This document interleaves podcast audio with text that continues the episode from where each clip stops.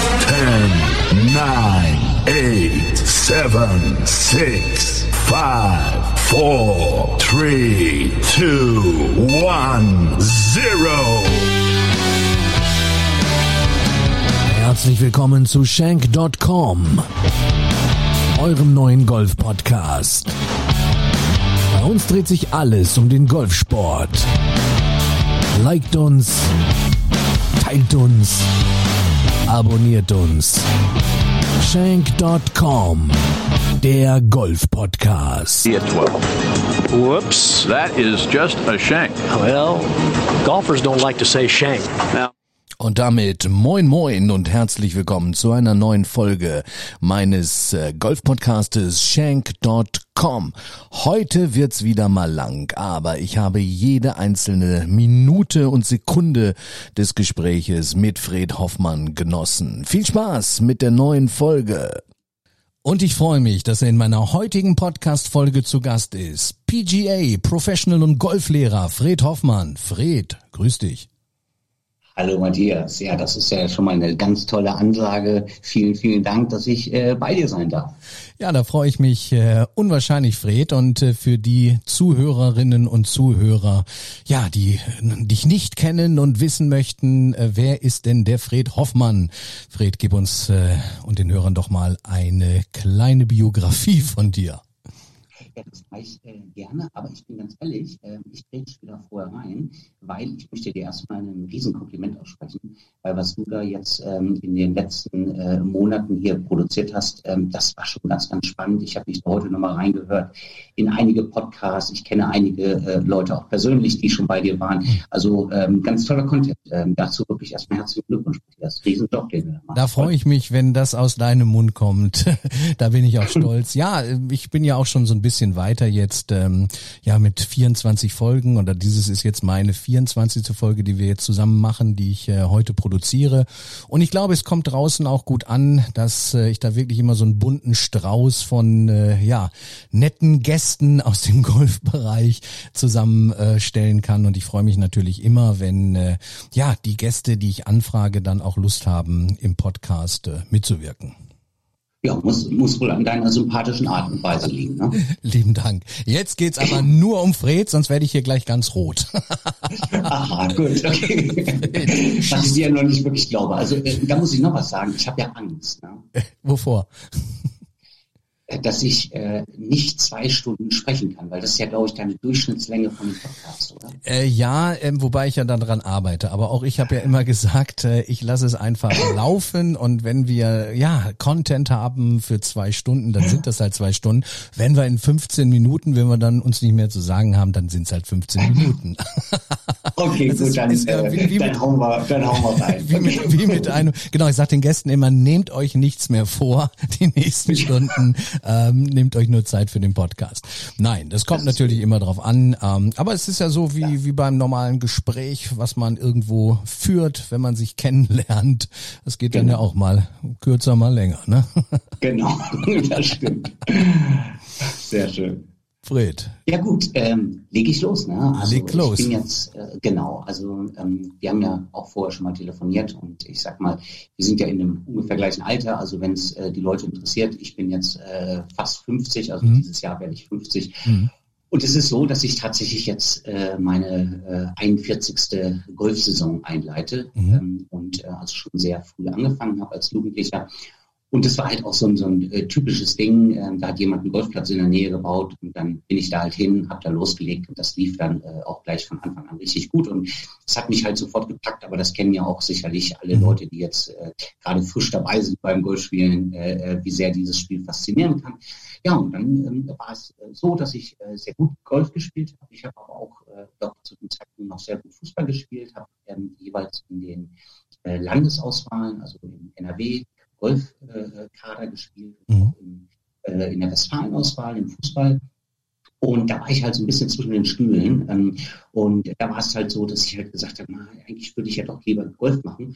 Und wie es dann der Zufall will, dann haben sie mich bei irgendeinem Fußballspiel mal richtig umgetreten. Und ähm, da war es dann für mich äh, genau der Grund, okay, ich bin verletzt und äh, äh, da steige ich jetzt aus aus dem Fußball. Mhm. Und habe ich dann nur noch auf Golf konzentriert. Und da war es dann so, dass äh, für mich eigentlich dann völlig klar war, okay, ich werde äh, definitiv äh, Golf-Professional. Mhm. Das war schon mein klares Ziel.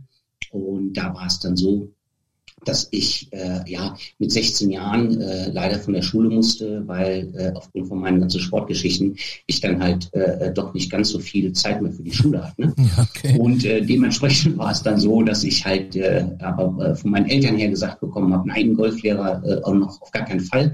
Du lernst erst was Vernünftiges. Und ähm, ja, das war dann eigentlich der Punkt. Da habe ich mir eine Lehrstelle gesucht, bin aus dem kleinen Ort, wo ich groß geworden bin. Das ist ja in Bad Oeynhausen, mhm. so Herford-Löhne, so in der Gegend Ostwestfalen. Also und da muss ich ja eingreifen, da muss ich ja eingerätschen jetzt. Unbedingt, unbedingt. Unbedingt. Da hast du mir ja die Steilvorlage gegeben, denn das ist ja, Herford ist ja mein Geburtsort. Ich bin dort aufgewachsen. Wir sind quasi, ja, parallel nebeneinander aufgewachsen, aber kannten uns nicht. Und wir haben ja schon festgestellt, es gab ja damals eine, ja, sehr, sehr bekannte Diskothek. Ähm, da war ich jedenfalls jeden Donnerstag, jeden Freitag, jeden Samstag ab dem genau. 15. Lebensjahr. Und da haben wir ja schon so ein bisschen gefachsimpelt. Da sind wir uns bestimmt mal über den Weg gelaufen.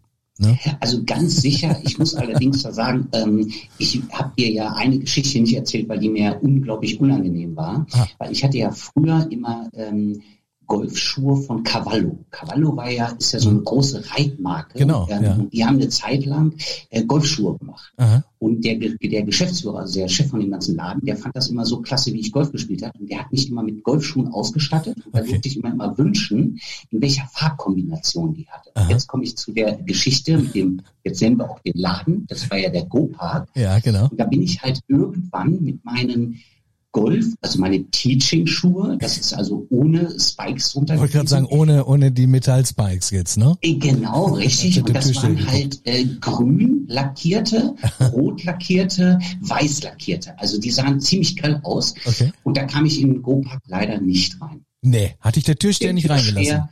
Genau, wegen den Schuhen. Das gibt's doch gar nicht. Und da habe ich gesagt, das ist ja, so werden wir Golfer ausgegrenzt, habe ich mir gedacht. Also es war schon hart, ja, genau. Ja, Hätte ich dich gekannt, wäre ich reingekommen. Absolut, also gerade wegen der Schuhe, weil äh, das ist ja wirklich, da warst du doch damals schon so ein Fashionista. Na, der Türsteher, der hatte ja wirklich keinen, keinerlei Geschmack, muss man sagen. Nein, nein, gar der nicht. Wird ja jetzt die auch tragen da ihre schwarzen Klamotten und ja. fühlen sich einfach modern. Ne? Cool. Ganz schlimm. Da hast du diese, diese, ja, da hast du ja wirklich auffällig, auch an den Schuhen hat man dich schon von weitem dann eigentlich erkannt, wenn du reingekommen wärst. Ne? Genau, richtig, weil ich habe das Golfspielen äh, tatsächlich gelebt. Also mhm. in, insofern lebe ich immer noch, äh, klar, aber klar. ich äh, fand auch immer die Klamotten immer so ganz cool. Mhm. Und das war ja damals eine schwierige, äh, äh, sag ich mal, äh, nicht Zeit. Es war ja für einen Golfer noch etwas schwieriger, als es heutzutage ist, weil Golf ist jetzt ja so ein bisschen angekommen. Mhm. Ähm, aber äh, damals war es natürlich außergewöhnlich. Also ich kann mich noch erinnern, wir waren eine super Jugendmannschaft, aber letztendlich waren wir nur sechs, mhm. äh, die dort Golf gespielt haben. und irgendwie sind wir alle gut geworden. Ja. Ähm, aber unterm Strich muss man sagen, da war das natürlich ganz komisch und auch in der Schule immer, ja, der Golfer und so. Genau. Aber das war ganz gut, weil ich immer so ein bisschen da in, auch in der Schule ein super Standing hatte. Also ich war auch Schülersprecher und solche Geschichten. Aha.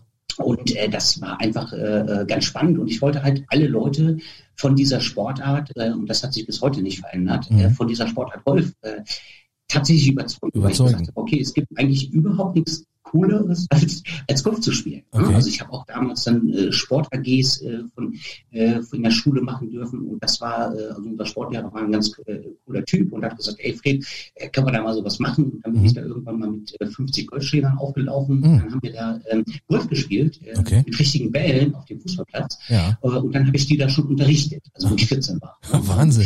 Also war klar, mein Weg war vorgezeichnet, ich musste Golflehrer werden, aber ja. meine Eltern erst... Äh, du lernst was Gescheites gerne habe, aber die haben mir erstmal äh, gesagt, nee, nee, läuft nicht. Da bin ich halt nach Düsseldorf gegangen, habe eine Lehrstelle gesucht. Mhm. Und da war es so, dass der Chef von dem Laden, den ich auch über das Golfspielen kannte, der gesagt hat, ey, komm, lass uns doch hier eine Golfabteilung mal aufbauen, dann kannst du die mal äh, führen. Und das habe ich dann gemacht und mhm. fand das einfach super gut.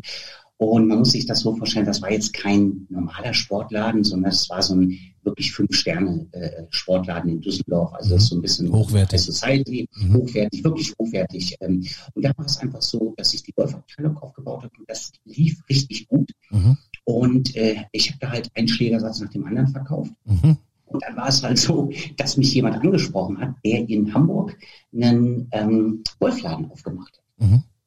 Damals der, ich nenne den auch, äh, gibt es leider jetzt nicht mehr, das war der Golf Discount. Mhm. Und der hat mich halt angesprochen, ob ich denn, äh, weil er gehört hätte, ich will da ohne Ende verkaufen, ob ich den Geschäftsführer dieses Ladens werden würde, also Filialleiter. Oh, ja. Und ich so, ja klar, ja, das ja, sicher. ich doch. Ja, sicher. Äh, und dann habe ich das halt gemacht. Mhm. Und das war halt in, in Hamburg eine coole Zeit, aber da habe ich halt zum ersten Mal, Mensch, mir fehlt das Golfspielen, weil jeder kennt das Einzelhandelsgeschäft, Uhrzeiten, ähm, mhm. Sind halt nicht so doll.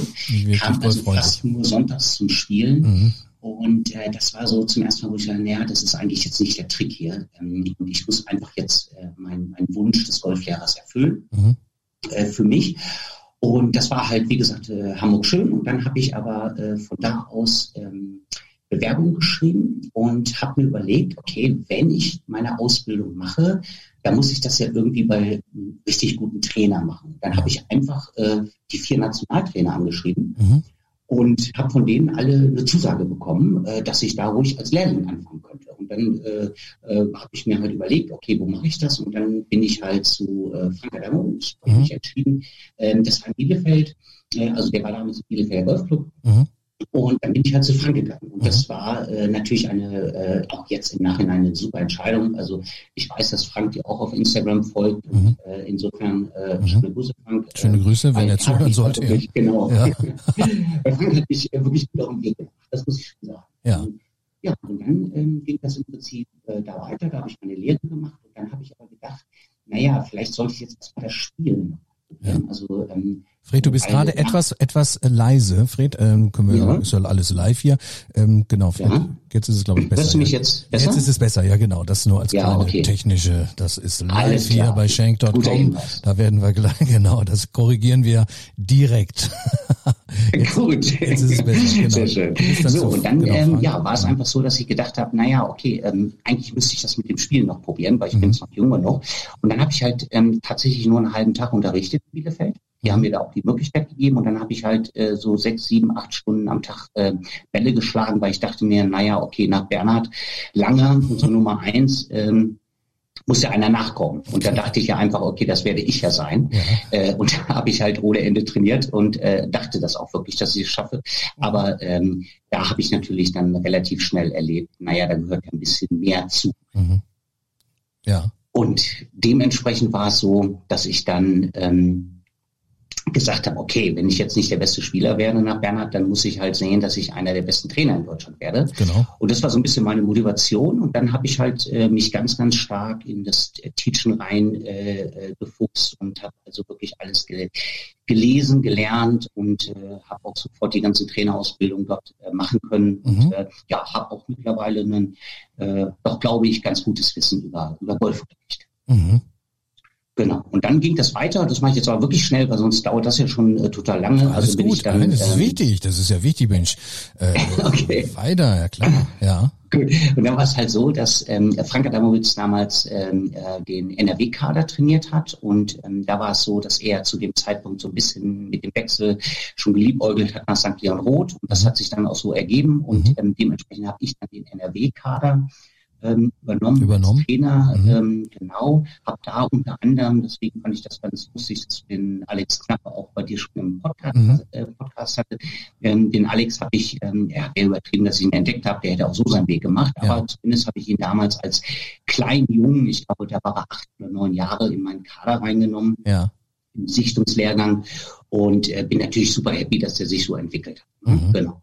Ja. Richtig. Und ähm, ja, da habe ich dann auch ähm, äh, zu der Zeit, wo ich den Kader trainiert habe, da habe ich also meinen Fokus mehr auf ähm, Richtung Jugendförderung und Leistungssport ähm, gelegt mhm. und habe dann die Möglichkeit gehabt, in Gütersloh die Herrenmannschaft zu übernehmen. Und das war dann auch äh, doch sehr erfolgreich. Das war jetzt nicht das WGL-System, wie wir es heute haben, aber mhm. damals war es halt der Clubpokal von Deutschland und da habe ich dann mit Gütersloh dann auch zwei Aufstiege in Folge geschafft, also von der vierten in die zweite Bundesliga rein. Mhm. Und das war halt äh, super. Und dann war es halt ähm, ein Stück weit äh, so, dass ähm, ich gesagt habe, na okay, das ist jetzt ein guter Weg, aber es ist natürlich irgendwie Grenzen gesetzt, äh, ähm, auch mit dem Team. Und das muss man auch fairerweise sagen, das sieht man ja auch heutzutage an den DL-Mannschaften. Ähm, es ist halt doch schwierig, in einer eher ländlichen Gegend Leistungssport zu machen. Mhm. Und ähm, da war es dann so, dass äh, doch ähm, sage ich mal, mir die Möglichkeiten, ich nicht mehr die Möglichkeiten gesehen habe, dass man wirklich noch mal eine Liga höher kommt. Äh, ähm, und dementsprechend habe ich dann ein Angebot, was ich bekommen habe von jemandem, der ähm, in Süddeutschland, also sehr weit unten äh, bei Freiburg, mhm. äh, fast in der Schweiz, äh, jemanden Golfresort ähm, wollte er aufbauen und der hat mich ähm, äh, gefragt, ob ich da denn die Golfschule nicht übernehmen würde. Mhm. Das habe ich dann getan. Mhm ähm, war dort dann fünf Jahre unten ähm, äh, dort tätig. Und ähm, ja, das war auch eine insofern coole Zeit, weil ähm, das war halt, da war richtig viel los. Also wir hatten da dann zweimal 18 Loch, jetzt mittlerweile sind nochmal zweimal 18 Loch dort rangebaut. Und es ist ein Stück ähm, so gewesen, dass äh, wir das halt alles mit der Golfschule abgearbeitet haben. Also ich hatte mehrere Golflehrer ähm, in meiner Schule tätig. Äh, ich hatte zwei Lehrlinge angestellt und da war es dann so, dass die Lehrlinge ich so ausgesucht habe, weil ich ja diesen Leistungssportgedanken noch hatte, okay, ähm, ich suche mir die aus und die müssen richtig gut sein. Und da hatte ich halt wirklich auch zwei Jungs, die haben sehr niedrig gespielt. Der, der eine, der Tim Ellis, ähm, ähm, hatte damals den Titel des deutschen Vizemeisters und hat richtig gut gespielt. Mhm. Und dann hatte ich einen von den Golflehrern, das war noch ein Argentinier und noch der andere Lehrling, der war auch sehr, sehr gut. Ähm, und dort ist es so, dass ich dann gedacht habe, okay, wenn ich ja einer der besten Trainer werden will, mhm. Äh, dann muss ich einfach sehen, dass ich die äh, auf die Tour bringe. Und wenn ich, wenn ich die auf die Tour bringe, dann bin ich ja äh, ganz bekannt. Dann bist das war du, so damals mein Motiv. Bist du ja? famous. genau. Äh, genau, famous. Ja. Und da war es einfach so, äh, in jungen Jahren denkt man ja noch, dass es wichtig ist. Äh, heutzutage sieht man das ja auch mal ein bisschen anders, aber das ist am Rande. Mhm. Auf jeden Fall kurzum, dann ähm, habe ich da äh, mit den Lehrlingen und mit dem äh, Diego ähm, haben wir dann halt tatsächlich versucht, äh, mit Sponsoren unten in der Schweiz ist ja relativ viel äh, Geld auch da, da hatten wir dann so ein paar Geldgeber und ähm, dann haben wir versucht, auf die Tour zu bringen. Also ich war dann auch tatsächlich bei den mit diesen Spielern bei der Qualifying School und ähm, wir haben da versucht, uns da durch die Stages zu arbeiten, was uns dann aber auch nicht ganz gelungen ist. Mhm. Aber kurzum, das war eigentlich dann auch noch immer der Leistungssportgedanke und dann die Golfschule aufgebaut. Mhm. Ja, und dann war es einfach so, dass ich ähm, aus privaten Gründen doch auch wieder ein bisschen aus dem Süden da weg wollte und ich hatte auch einen Fünfjahresvertrag und bin auch mit dem Betreiber da ganz ordentlich und vernünftig auseinandergegangen und bin dann hoch nach Hamburg gegangen hm, und habe mich da ein bisschen sortiert und dann gab es da nach einer gewissen Zeit eine Stelle, mhm. die dort frei war, äh, und zwar wurde ein Leistungssportkoordinator gesucht in ähm, ja doch dem darf man sagen, sehr renommierten Golfclub Hamburg-Wendlohe. Ja klar, darf man und sagen. Und da bin ich dann dahin. Muss man genau. sagen, ja genau. Ah ja, auf die Wendlohe dann. Mhm. Genau, auf ja. die Wendlohe. Und da bin ich dann dahin und ähm, ja, das war auch eine ganz gute Zeit. Habe dann da die Damenmannschaft primär äh, trainiert mhm. und äh, das war auch äh, doch, würde ich sagen, ganz erfolgreich. Wir sind auch, auch da von die dritte gleich in die zweite Bundesliga dann aufgestiegen, mhm. hatte da wirklich ein super Team und das lief dann ganz gut.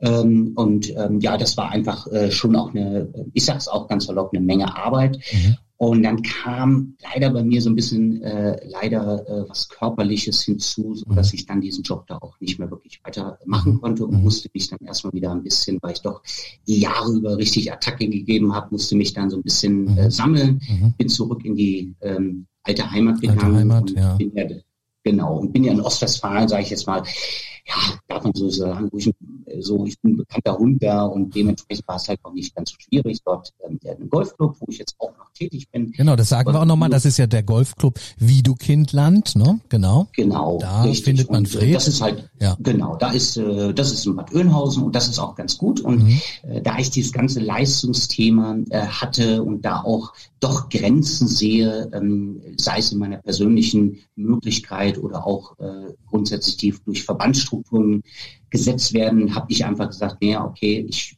kümmere mich jetzt einfach mal um wirklich die begeisterten Freizeitgolfer und mhm. ja, das habe ich getan. Mhm. Das ist äh, mein Werdegang. Das ist der Werdegang. Aber interessant ja auch, weil du bist ja wirklich dann auch kreuz und quer immer durch Deutschland eigentlich gezogen, wenn man das jetzt mal so sieht. Ne? Du bist äh, genau. erst in Düsseldorf, dann nach Hamburg, dann nach Süddeutschland, dann wieder nach Hamburg, dann zurück. Also schon viel, ja, viel Erfahrung gesammelt, viel unterwegs gewesen auch, ne?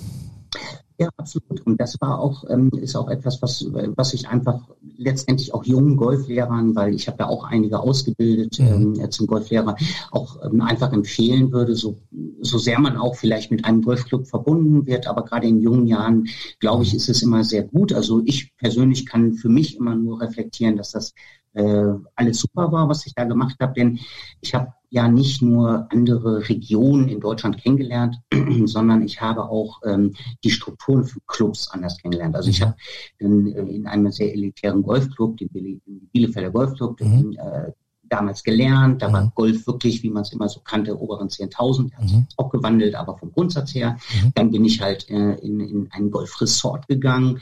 Ähm, dann habe ich äh, äh, da unten in Süddeutschland, wo es dann halt wirklich Pay und Play ein bisschen der Gedanke war, dann wieder nach Hamburg in einem, äh, ja, habe ich ja eben auch schon gesagt, mhm. tatsächlich einen sehr anerkannten Golfclub da mit der Wendlohe. Mhm. Und jetzt bin ich halt wieder in einem Golfclub, aber halt wieder im ländlichen Bereich. Also kurzum, ich habe auch sehr viel Einblicke bekommen in die Strukturen, die Golfclubs haben. Und mhm. das, ähm, da kommen wir ja später vielleicht noch zu. Genau. Das war jetzt sicherlich so ein Punkt, der äh, mir jetzt auch in meinen weiteren äh, beruflichen Schritten, die ich noch vorhabe, ähm, auch sicherlich äh, sehr zugute. Ja, genau. Du hast ja quasi dann alle möglichen Facetten eben von, von Golfclubs, Golfclubstrukturen kennengelernt. Ähm, perfekt. Und ich finde es also auch sehr, sehr gut, ähm, gerade in jungen Jahren, wenn man die Möglichkeit hat, äh, viel halt auch, was heißt auszuprobieren, aber eben auch viele verschiedene Clubs dann kennenzulernen, äh, zu reisen, unterwegs zu sein.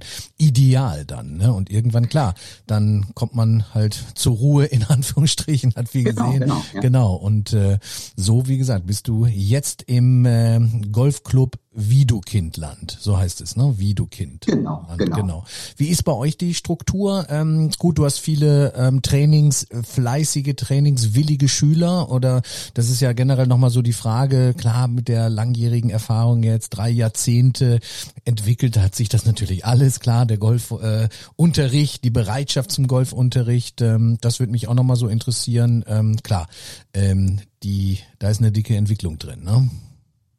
Ja, also das ähm, glaube ich, darf ich natürlich mit meiner Erfahrung jetzt auch schon ähm, ein bisschen beurteilen. Und es ist schon so, dass der Golfunterricht sich sehr ähm, gewandelt hat. Äh, mhm. war es doch zu Anfang noch so, ähm, dass tatsächlich Golfunterricht, äh, ja, eigentlich kein Golflehrer sich Gedanken machen musste vor 30 Jahren, ob er seinen Plan noch vollkriegt. Ähm, mhm. weil äh, das war einfach Standard. Da hat man morgen, äh, sag ich mal, Anfang der Saison seinen, seinen Stundenplan ausgelegt und dann war der auch durchgebucht mit mhm.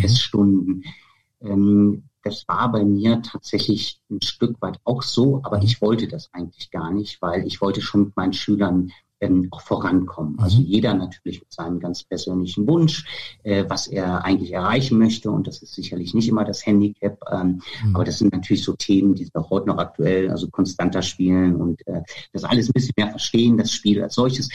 Und insofern haben die doch die ähm, Leute, ich habe so ein Wort geprägt, also ich hatte selten Klischeeunterricht. Klischeeunterricht war ganz einfach, ich gehe zu Fred und buche mich da jede Woche eine Stunde ein und das mhm. mache ich über die ganze Saison. Das hatte ich eher weniger, weil die Leute sehr schnell gemerkt haben, okay, der will wirklich äh, mich besser machen im. Mhm. Und ähm, darum habe ich sicherlich auch immer diesen sportlichen Touch da drin gehabt und bin da auf heute ähm, gemünzt sehr, sehr happy mit meiner Mitgliederstruktur ähm, im, in meinem Unterricht. Ähm, also jetzt ähm, zu dem Wolfclub Wiedukindland ist einfach zu sagen, das ist ein super aufgestellter Club. Mhm gutes, gutes Management, äh, guter Vorstand. Also es läuft da äh, tatsächlich sehr, äh, sehr gut, sehr harmonisch. Äh, viele Mitglieder, also das ist auch insofern gut. Ich zwei äh, sehr nette Kollegen, wo wir gut mit klarkommen. Aber der Unterricht selber ähm, hat sich schon gewandelt, weil mhm. jetzt auch von Spielern der Wunsch kommt, ähm, natürlich, äh, dass sie besser werden wollen. Also man hat nicht mehr, ähm, ich will das jetzt nicht äh, so negativ äh, titulieren und ich entschuldige mich schon bei allen Frauen im Vorfeld. Ähm, also man hat nicht mehr die Millionärsgattin, und, ähm, die jetzt einfach äh, anstatt zum Friseur zum Golflehrer geht, äh, sage ich mal. Äh, die hat man halt nicht mehr so. und das macht mir einfach Spaß, weil ähm, die Anforderungen natürlich ähm, dadurch auch äh, steigern, äh, sich steigern. Und ähm, ich sage nur aufgrund meines gesamten Portfolios, was ich angeboten habe, also auch der Versuch, bis äh, ein Playing Professional ähm, zu unterrichten, beziehungsweise da ja gleich drei Stück von, mhm. habe ich natürlich sehr, sehr viel ähm, Erfahrung sammeln können und ja, freue mich dann halt jeden, den ich da unterrichten kann, vom Einsteiger, äh, der wirklich jetzt gerade frisch anfängt, bis hin zu einem vielleicht auch Leistungsgolf. Ne? Aber da würde mich jetzt auch nochmal so interessieren, ähm, nehmen wir jetzt mal einfach den Golf-Einsteiger. Klar, der, der braucht seine, der kommt über einen Schnupperkurs oder wie auch immer, der braucht natürlich seine Golf-Trainerstunden, ganz klar, entweder individuell oder Einzelunterricht oder gut, bei uns im Club werden auch, wird auch Gruppenunterricht dann angeboten. Im Moment ist das natürlich schwieriger aufgrund der Corona-Situation, aber ähm, ja, normal gibt es Gruppenunterricht und er muss natürlich jetzt die Technik erlernen, das ist klar, weil klar gibt es vielleicht ein paar gute Autodidakten, die keinen Trainer brauchen. Wir hatten gestern hatte ich den Christopher Lymboropoulos im Gespräch und der hat mir erzählt, er ja ist eigentlich äh, angefangen ähm, äh, in Indien in Flipflops äh, und hat sich den Golfschwung mehr oder weniger selber erstmal beigebracht. Also mhm. gut, auch solche Wege gibt's vielleicht. Aber nehmen wir mal den konventionellen Weg. Der Golfer äh, nimmt natürlich seine, seine Trainerstunden, absolviert dann seine, seine Platzreife, seine Platzeignung. Ja, äh, wie ist dann so dein, deine Erfahrung? Ähm, der, in der Regel ist es ja oft so, dann spielt der erstmal, je nachdem, was er natürlich will. Aber nehmen wir mal an, er möchte nicht nur einmal im Monat spielen, aus, aus Just for Fun, sondern er hat auch schon irgendwo die Ambition, besser zu werden, Turniere zu spielen, sein Handicap zu verbessern. Dann dann ist ja oft der Fall, irgendwann kommt er schnell an einen Punkt, ähm, ja, da ist der Slice, da gibt es bestimmt Untersuchungen, was wie äh, dann auftaucht und dann geht er zum, zum, zum Pro im Grunde genommen. Oder ähm, mhm wie würdest du nochmal so das Ganze vielleicht äh, unterteilen? Gibt's da nochmal den noch ambitionierteren, der wirklich sagt, nee, ich möchte jetzt wirklich äh, regelmäßig immer wieder, wie du es gerade schilderst, eine Stunde nehmen? Oder wie sind deine Erfahrungen da? Vielleicht auch heute mhm. und früher. Und ich meine damit jetzt nicht ähm, unbedingt früher die schon die Top-Spieler oder die, die ja mhm. wirklich da die Einstelligen, die, die in der Mannschaft spielen, sondern den Hobbygolfer. Wenn man den Hobbygolfer mhm. heute sieht und vielleicht den Hobbygolfer, den Golfeinsteiger vor 15, 20 Jahren. Ja, das ist, also das ist erstmal eine super Frage. Das muss ich wirklich sagen. Und ähm, vor allen Dingen, erstmal möchte ich vorwegschicken, also früher war nicht alles besser, ist schon ganz klar. Mhm. Aber, mhm. und jetzt kommt das wirklich große Aber dahinter, es ist halt so, wir dürfen nicht ganz vergessen, wie damals äh, Golf Deutschland war. Also wo ich da mit neun Jahren äh, angefangen habe, gegen den Ball zu hauen, das, äh, also 1980, da war es einfach so, es gab äh, schon mal nicht dieses Handicap bis 54. Es mhm. war einfach so, es, es wurde Fehlspiel immer gespielt. Mhm. Das war das eine. Und das andere war, das Handicap begann halt erst bei 36. 36 genau. Der Weg war ja doch ein bisschen bitterer für den Einsteiger. Ähm, und zwar war es einfach so, dass er ja erst die Platzreife machen musste. Das mhm. war neun Loch Zählspiel. Also so mhm. war damals, wo ich Lehrling in Bielefeld war, musste ich über neun Löcher Zählspiel mhm. und die Leute durften nicht schlechter als drei Schläge oder Paar spielen. Mhm, genau. Ähm,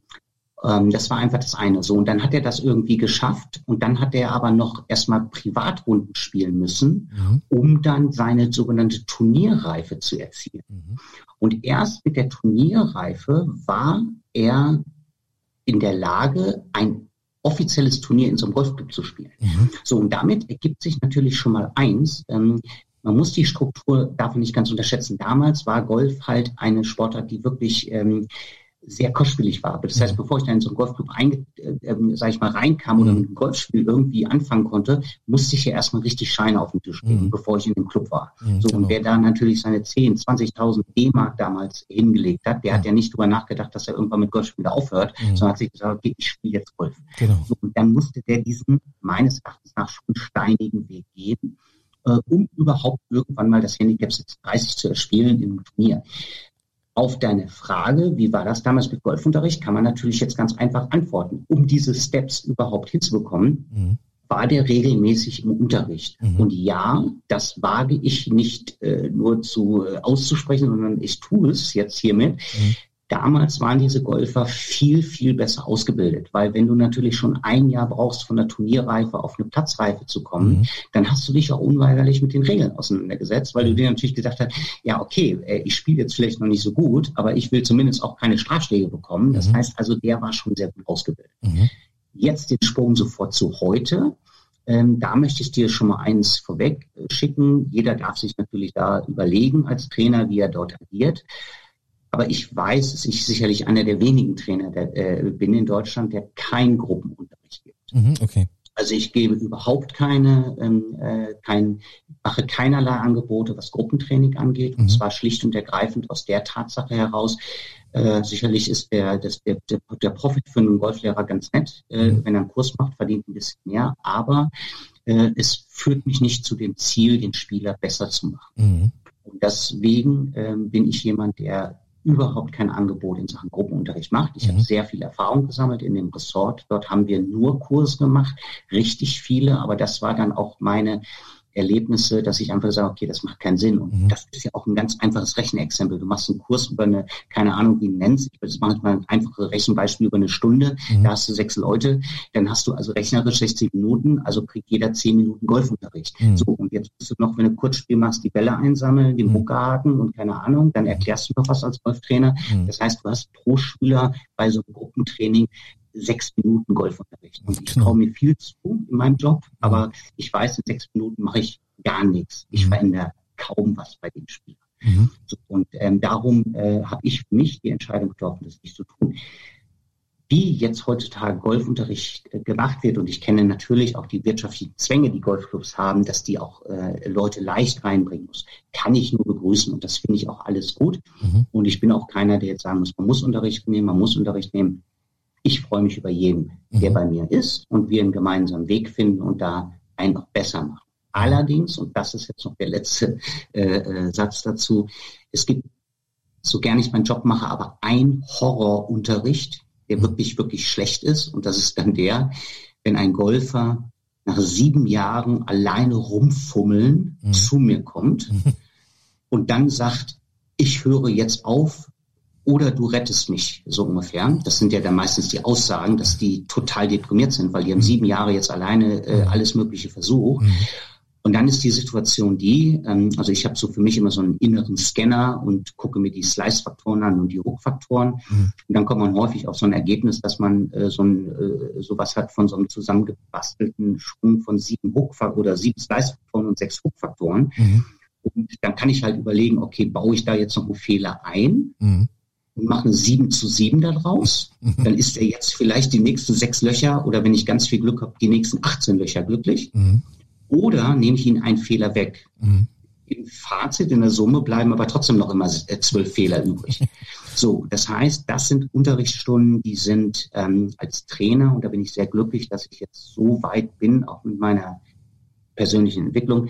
Das sind Trainerstunden, wo man als Trainer eine, offen, eine sehr offene Kommunikation mit dem Spieler machen muss, mhm. sollte ähm, und einfach sagen muss, okay, pass auf, das ist jetzt echt viel und es könnte passieren, dass genau das eintritt, wo jeder Amateurgolfer ja Angst vor hat. Ich war beim Trainer und treffe keinen Ball mehr. Mhm. Das ist ja so die ganz große Sorge. Mhm. Ähm, und da sage ich ganz klar, nein, man kann sowas schon hinbekommen. Aber man sollte dort eine offene Kommunikation mit dem Spieler machen und einfach sagen, okay, pass auf, wenn du jetzt wirklich einen richtig guten Golfschwung haben möchtest, der auch hält, der auch unter Druck vielleicht hält, dann kann das jetzt schon mal ein kleiner Prozess sein. Mhm. Deswegen ist es auch so, dass mache ich immer mit einer offenen Kommunikation und dann gibt es auch mal den einen oder anderen und das ist total legitim, der dann sagt, naja, das will ich eigentlich nicht, das ist eigentlich ein bisschen Hobby und dann mache ich lieber so ein bisschen weiter, dann ist das okay. Mhm. Äh, das ist auch einer der Gründe, warum ich zum Beispiel auch nie äh, eine Zehnerkarte oder sowas verkaufe, mhm.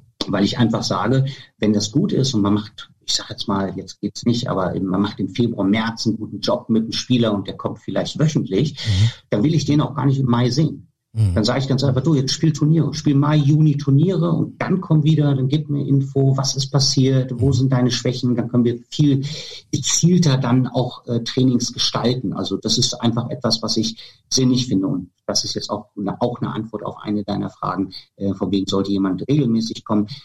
Ich glaube, ähm, zu Anfang tut jeder sehr gut daran, ähm, tatsächlich die ersten ein, zwei Jahre äh, das auch einzukalkulieren, zumindest aber alle 14 Tage mal eine Unterrichtsstunde zu nehmen. Nachher entwickelt sich das und dann kann man auch spotmäßig mal mehr Einheiten in Folge machen mhm. und dann auch mal wieder drei, vier Monate nicht mehr Golf unterrichten. Mhm. Das finde ich dann auch total okay.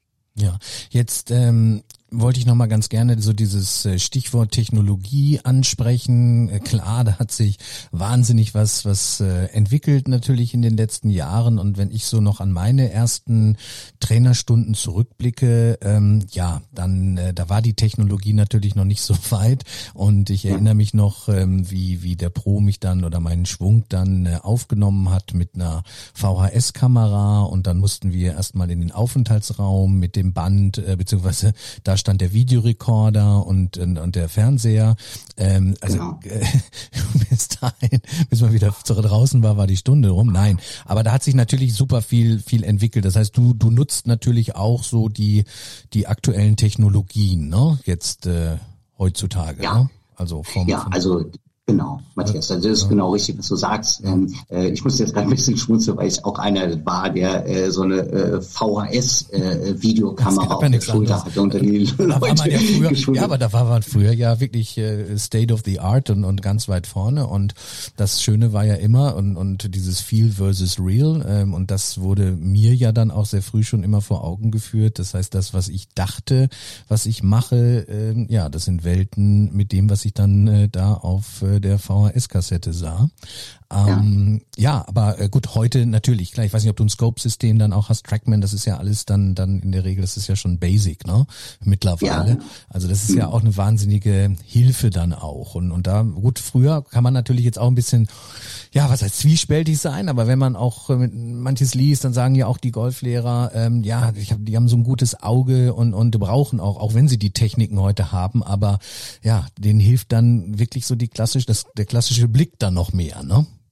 Mhm. Also mit dem Auge, das ist ein ganz interessantes, ähm, ganz interessantes Thema, aber ich mache mir da manchmal immer ein bisschen Spaß dran. Ähm, ich habe einen Schüler, der so eine Indoor-Anlage hat und da einen Trackman und alles äh, ja. voll äh, aufgepimpt und da ist es einfach so, ähm, da schaue ich manchmal gar nicht zum Trackman, sondern sage für mich innerlich, okay, das war jetzt minus drei Grad Outside-In-Schwung mhm. und mhm. dann zeigt dieses Ding minus 3,1 Grad und da freue ich mich immer. Ja, ähm, genau. Also das ist tatsächlich so. Ich glaube, das ist natürlich auch im, im Sinne der Schulung, da kann man ganz, ganz viel sehen, mhm. ähm, wenn man das natürlich oft macht und jeden Tag Golfunterricht gibt, dann hat man auch ein Gefühl natürlich äh, für so einen Schwung. Da ist ein Trackman sicherlich äh, oder Flight Scope, so müssen wir es äh, äh eher sagen, oder die Launch Monitoren. Jetzt habe ich sie richtig genannt. Launch Monitoren genannt. Genau. Okay, also die Launch Monitoren, genau, das ist ja der Oberbegriff. Mhm. Also das ist natürlich schon ähm, äh, sehr stark, äh, was dort ist. Ähm, ich muss allerdings sagen, dass wir in Deutschland ähm, meines Erachtens nach ein bisschen aufpassen müssen, weil wir sind ja so strukturiert, also das Land der äh, Ingenieure und wir lieben ja Zahlen und mhm. ähm, ich bin auch so jemand, der sich in so Statistiken äh, super reinfuchsen kann und äh, finde das auch immer ganz spannend. Aber das Spiel, und deswegen tue ich das jetzt so, ist ja halt doch da draußen ein bisschen anders. Genau. Und, ähm, ich glaube, wir müssen ein bisschen auch aufpassen, ähm, was das angeht, ähm, dass man sicherlich immer mal wieder sowas nimmt. Das ist gut. Mhm. Aber unterm Strich muss man ja eins ganz nüchtern sehen. Der Golfer, ich sage das jetzt salopp, der läuft ja draußen ja nackt rum. Mhm. Der hat da weder einen Trackman, der hat weder irgendeinen äh, Wrist-Angle-Schutz, der hat äh, äh irgendein ein, ein Clip auf seinem Putter drauf. All das hat er ja nicht. Mhm. Das bedeutet also, und da kann man sicherlich ein bisschen jetzt rangehen, dass es meine Philosophie ist, aber ich bin immer der Meinung, dass erstmal das Wichtigste ist, dass ein Golfer auch fühlt. Und mhm. ähm, natürlich ist es wichtig, auch ein äußeres Bild mal zu haben, mhm. das heißt das Videobild. Aber ich glaube, ich finde es viel wichtiger, ähm, dass er, äh, also der, der Spiel, die Spielerin, der Spieler einfach schon auch wahrnimmt, wie fühlt sich das für mich an? Wie mhm. ist der Schwung? Drehe ich mich voll auf mit der Schulter? Mhm. Kann ich das Knie halten und ähnliches? Und da muss man ja auch mit Video sehr geschickt vorgehen. Und da bin ich zum Beispiel auch äh, dann auch Frank Adamovic, der äh, mich da sehr früh auch äh, mit den Vor- und Nachteilen von Video immer gelehrt hat äh, in meiner Ausbildung, der auch gesagt hat, naja, muss man eigentlich einem Spieler seine ganzen Defizite da aufzeigen. Mhm. Und ähm, das fand ich eigentlich immer ein guter Ansatz und ähm, ich glaube, es ist eh so ein, es ist ja halt einfach ein richtig, richtig schweres Spiel. Und ich mhm. glaube, es ist nicht gut, wenn man psychologisch, wenn man dann ähm, in, dem Spieler zeigt, hier guck mal, du bist hier äh, außerhalb der Ebene und du kreuzt den Schläger oben mhm. und äh, vorne raus geht der Schläger auch wieder viel zu früh nach innen mhm. und äh, das ist scheiße, das ist scheiße, das ist auch nicht gut. Ich glaube, das ist ähm, nicht gut für die Lernatmosphäre, ähm, sondern es ist schon wichtig, dass man einfach aus den guten Schlägen lernt. Und ähm, da war ich dann früher, bin ich sehr früh in die USA immer mhm. Und habe dann immer so die bekannten Trainer angeschrieben vorher und habe dann geschrieben, ob ich denn da mal äh, äh zugucken darf. Fred, aber das muss ich schon mal an der Stelle sagen. Das ja. finde ich sensationell an dir und da wirklich Chapeau.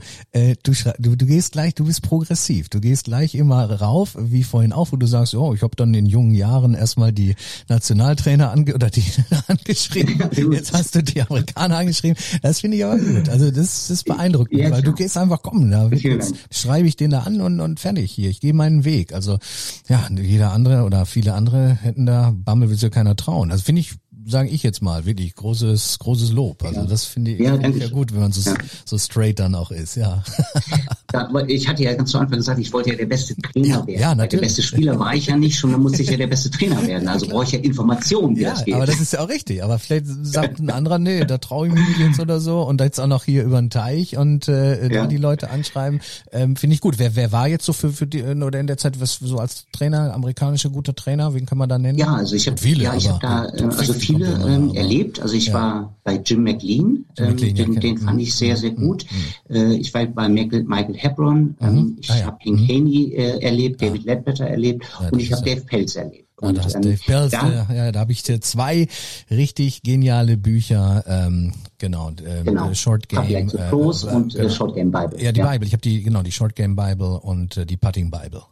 Mhm, Wobei mhm. die Putting Bible, die habe ich mal vor 15 Jahren ausgeliehen äh, und leider nie wieder bekommen. Und derjenige, ja, der ist irgendwie nach Amerika gegangen. Hier habe ich keinen Kontakt mehr zu. Aber das sind ja richtig dicke Schinken. Also diese Short Game Bible, ja. sensationell. Ja. Ne? Also das ist natürlich ja, genau. harter Tobak. Also ja, er ist, äh, ja, gut, ist jetzt auch die Geschichte, äh, Dave Pelz äh, bei der NASA groß geworden ja. und, ähm, oder hat seinen Job da gemacht und ah. kurzum, also die, die, Story von Dave Pelz ist ja eh schon als ja. solches äh, ganz lustig, ja. äh, aber kurzum, äh, ja, ganz faszinierend, aber äh, ich wollte darauf, was äh, hm. für mich so ausschlaggebend war, da in den USA war hm. einfach vom Unterricht ähm, was ganz anderes, als ich es in Deutschland ähm, erlebt habe bei den mhm. Fortbildungen, auch mit Trainern und so. Und zwar ähm, ist es einfach so, die Amerikaner haben dann ein, natürlich auf eine Art und Weise, die muss man nicht mögen, und ähm, aber die haben dann, äh, sag ich mal, hat der Schüler da in der halben Stunde ein, zwei Bälle toll getroffen. Mhm. Und das haben die Trainer hervorgehoben, das haben die gefeiert und gesagt, oh, look at this, what a straight flight, unbelievable und so wie die Amis halt so sind. Genau. Ähm, und, und, und völlig so.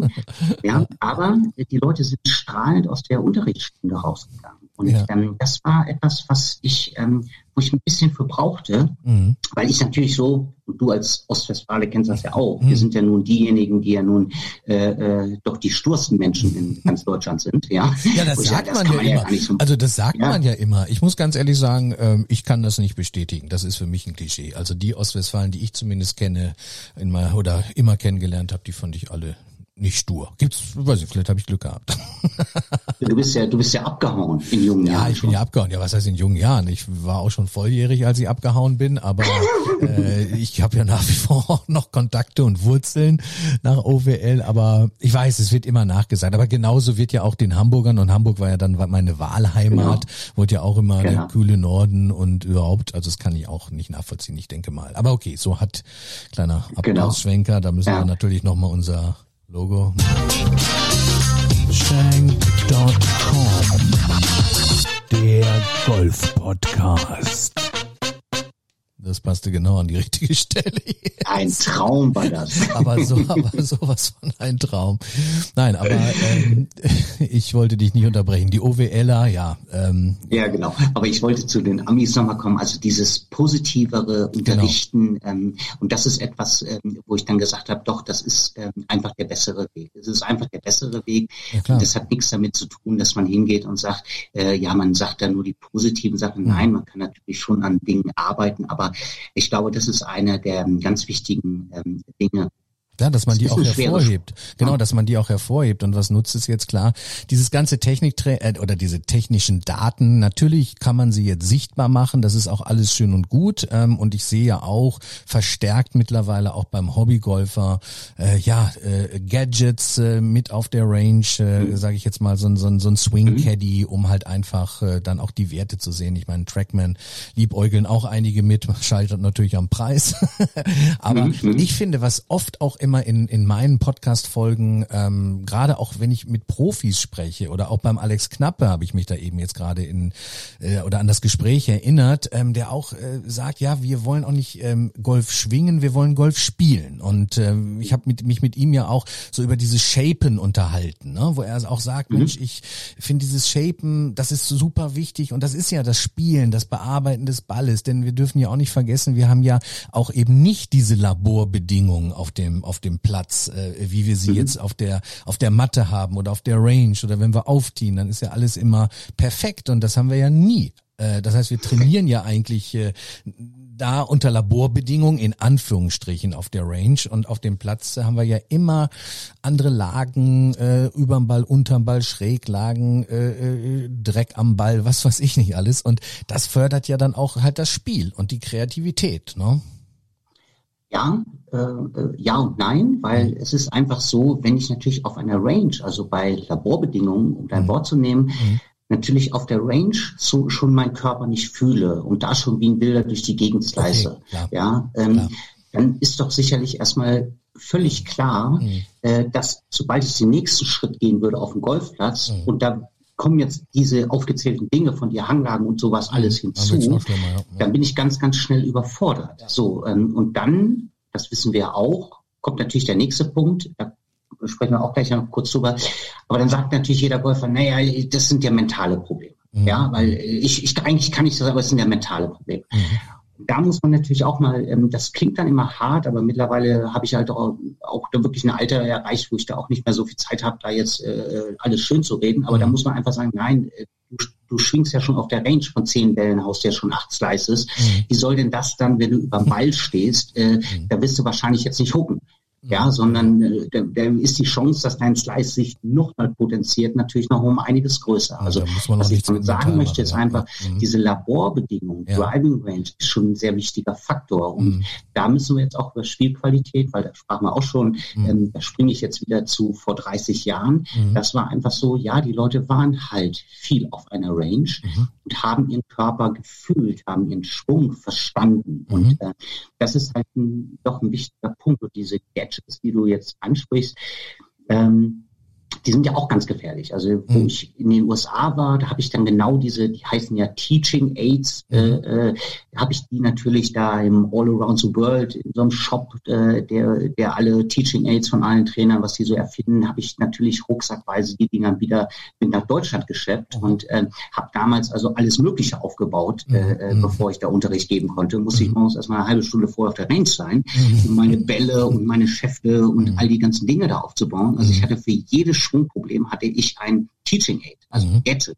Mhm. Ähm, aber das Schlimme war, die Leute haben dann das von mir bekommen, mhm. haben gute Ballkontakte gemacht, mhm. aufgebaut. Mhm. Dann habe ich das weggenommen und dann haben die schlimmer geschwungen als vorher. Okay. Und das habe ich nicht verstanden. Ich, das gibt's doch nicht. Sind die, das, das kann doch nicht sein. Ne? Mhm. Also, ähm, und dann hatte ich bei einem ich glaube, eine A-Trainer-Fortbildung äh, war das. Ähm, da war ein ganz schlauer Sportwissenschaftler ähm, äh, damals und hat da ähm, Vortrag gehalten und sagte das so in so einem Nebensatz, ja, ja, und ihr wisst ja auch, äh, das ist ja bei Teaching Aids so, wenn die Leute das dann äh, abnehmen, dann äh, wird das ja immer noch viel schlimmer. Das mhm. habe ich gar nicht, äh, gar nicht, das gibt's nicht, das ist genau das meine Erfahrung. Mhm. Und die Erklärung ist, man hat immer einen, einen, also Agonist, Antagonist, also die beiden Muskeln. Und ich mache ein Beispiel. Du würdest zum Beispiel den, ich mache mal rechte Knieweh, der löst sich auf. Mhm. Dann gibt es so einen Knieschoner dafür. Ja. Das ist ein Metallding, das machst du mit Klettverschluss dran, sieht so sieht aus wie so ein Skateboard-Schoner. Ja. So, das heißt, das machst du den Golfer ans Bein, ja. dann schwingt er damit und kann sein Bein nicht mehr nach hinten durchstrecken im Ausruhen. Jetzt ist gerade deine Sprachqualität etwas schlechter, entschuldige, dass ich das gerade sagen muss. Okay. Ähm, hast du ist es so besser? Jetzt ist wieder besser, ja. okay, äh, genau. genau. Äh, da ist es halt so, du hast dann dieses, diesen, ähm, diesen mhm. Knieschoner dran. Knieschoner, ja. So, und du machst und du machst ihn ab Mhm. und der schwingt schlechter. Und das ist halt jetzt genau der Punkt. Der Muskel arbeitet praktisch gegen, den Gegen. Widerstand. Weil vorher hat er sich durchgedrückt, das Bein, Ja.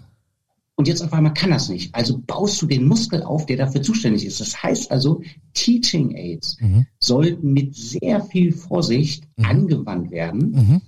denn ähm, gerade all die ganzen Dinge, die so am Körper sind, die funktionieren gar nicht so gut, wenn man sie zu exzessiv und zu lange benutzt. Mhm. Okay.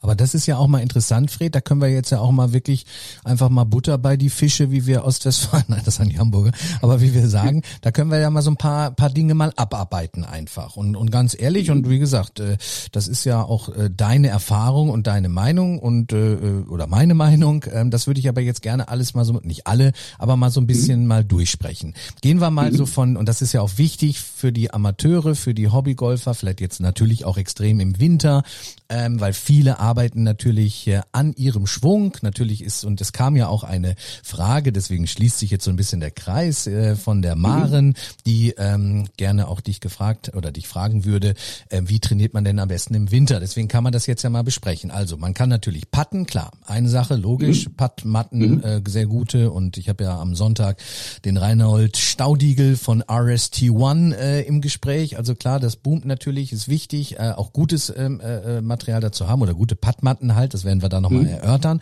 Aber wenn wir jetzt mal, was den Schwung jetzt angeht, mal einfach so ein paar Dinge besprechen. Nehmen wir mal ein ganz aktuelles Beispiel und, und ja auch ein, ein Produkt, was in, in aller Munde im Moment ist und was viele haben, trotz des relativ hohen Preises. Ich hab's auch, die Speed Sticks, die Super Speed Sticks, um eben eine höhere Schlägerkopfgeschwindigkeit zu erreichen.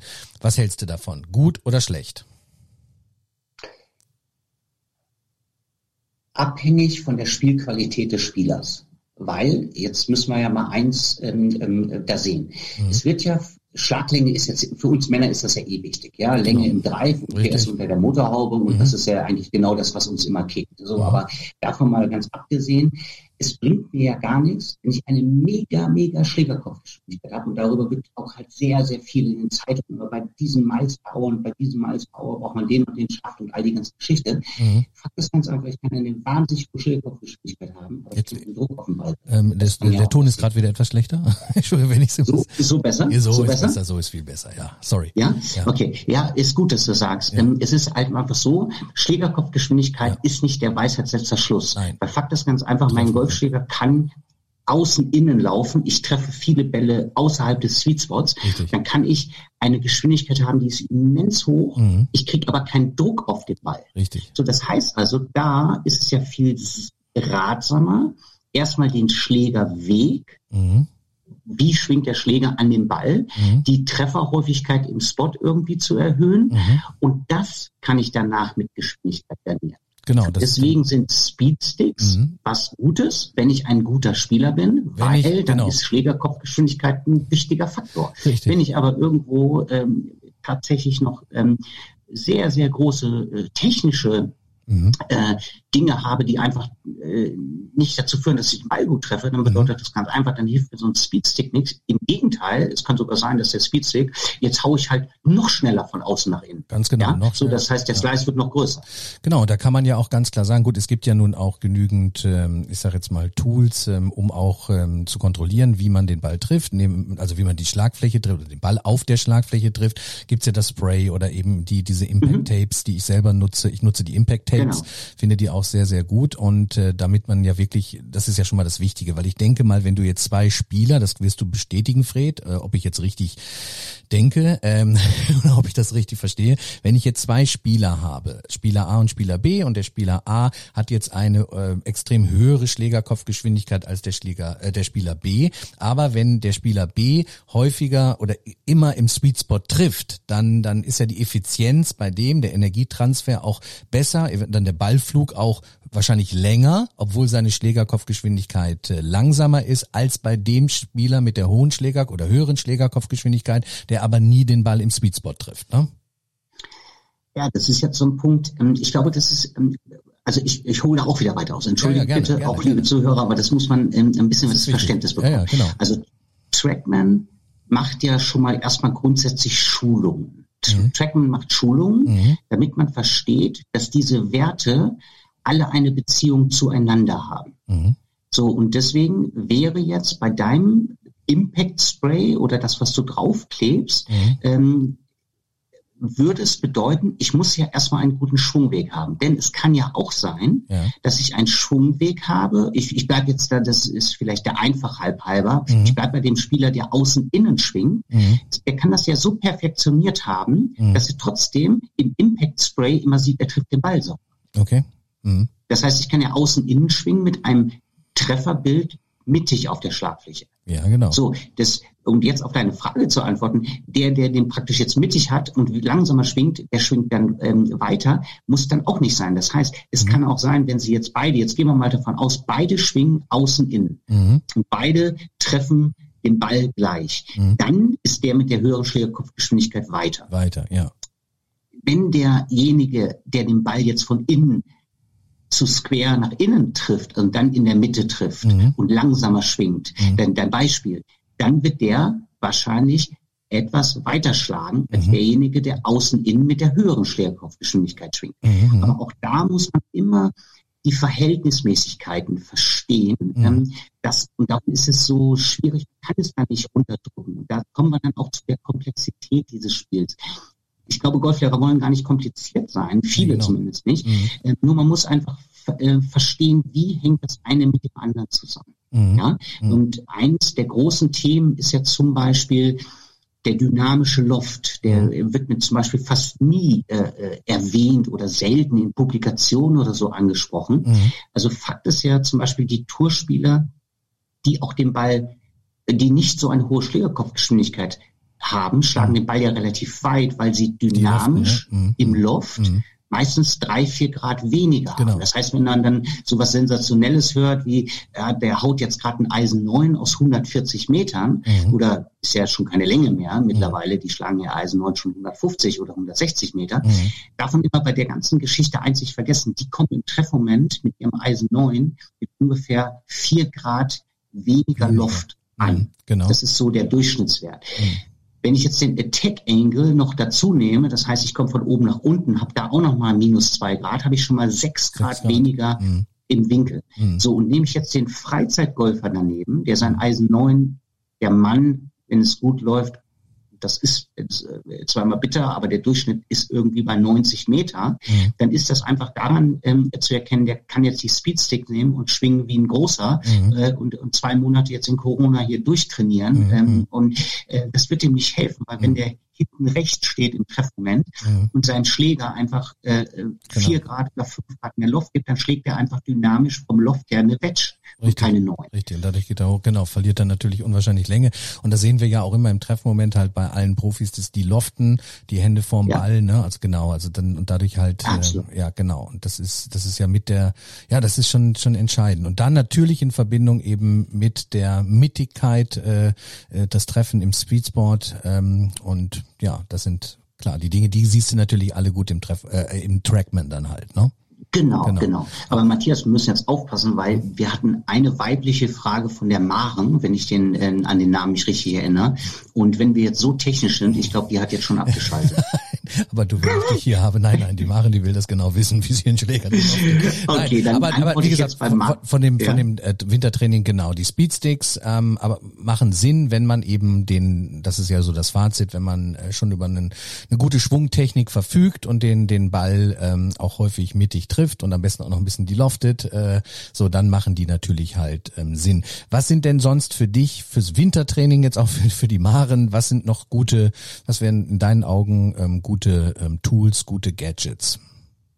Ja, also grundsätzlich ähm, ist wirklich ein großer Fan von der Puttingmatte, weil das bringt es einfach, sich dahin zu stellen und immer mal ein paar Putts machen, dann hat man äh, nie das, äh, das Schwunggefühl, was verloren geht. Ja. Was ich sehr, sehr gut finde, ist tatsächlich Schwünge vom Spiegel zu machen, Mhm. also Probeschwünge langsam, Mhm. sich gute Bilder anzusehen, verschiedene Positionen zu nehmen und mal zu gucken, äh, wie sind die Positionen, wie fühlen die sich an. Mhm. Es gibt die, eine Übung, das sind die sogenannten Yin-Yang-Schwünge, Mhm. das sind Zeitlupenschwünge, Mhm. wie man sich einen idealen Schwung vorstellt. Mhm. Und da gab es mal vor zig Jahren mal so eine, auch so eine kleine Challenge. Ähm, das heißt, da gibt es dann wirklich so Werte wie, ich brauche fünf Minuten vom Start bis Finish. Mhm. Ja? Und da setzt sich viel. Und ähm, da kann ich auch eine kleine Anekdote aus dem, aus dem Buch äh, äh von Tiger, äh, von Hank Haney mit Tiger Woods. Ähm, äh, das Buch ist ein bisschen in Deutschland untergegangen. Das hieß Big Miss. Das heißt, das war so ein bisschen mhm. abweichend von das dem ehemaligen ja. Trainer. Du musst doch mal wieder einmal bitte ans, ans Mikro. Ja. genau, jetzt glaube ich wieder besser. Ja, genau. Ja? The Big Miss ne, okay. ne, von Hank Haney. Mhm. Ja, mh, genau, das, das Buch Big Miss. Und da beschreibt zum Beispiel Tiger, wie er äh, Hank Haney anruft und sagt, du pass auf, ja, ich werde ähm, jetzt daran arbeiten, was du mir heute gesagt hast. Mhm. Und dann hat er sich, am nächsten Morgen haben sie nochmal telefoniert und dann hat der Teil gesagt, ja, pass auf, ich habe mich gestern eine Stunde noch vom äh, ähm, Spiegel, vom Hotelzimmerspiegel äh, gestellt, habe noch Probeschwünge gemacht und bin heute Morgen eine Stunde eher aufgestanden, habe auch diese Schwünge äh, gemacht. Jetzt habe ich ein gutes Gefühl dafür. Mhm. So, das heißt also ganz spannend, ohne dass du irgendwas brauchst. Du brauchst keinen Golfschläger, du brauchst außer einem Spiegel halt wirklich gar nichts und stellst dich mal davor, mhm. finde ich ein hochspannendes Thema. Noch ein spannendes Thema finde ich, ähm, auch ganz ohne Übungsgeräte äh, ausführbar, äh, Barfußschwimmen. Mhm. Weil die große, großen Probleme sind äh, meines Erachtens ähm, gerade im, im, im, im Freizeitgolfbereich, ähm, dass Balanceprobleme da sind. Mhm. Das heißt, dass Leute wirklich ihren Golfschuh nicht halten können. Und mhm. du kennst das vielleicht auch, wenn du mit, äh, ich, du bist ja jetzt selber ein guter Golfer, ähm, mhm. aber wenn du jetzt mal hochmitteltief äh, Turniere spielst und hast dann Leute, dann sieht man immer wieder, wie die nach ihrem Schwung umfallen, genau. Balance sich halten können. Genau.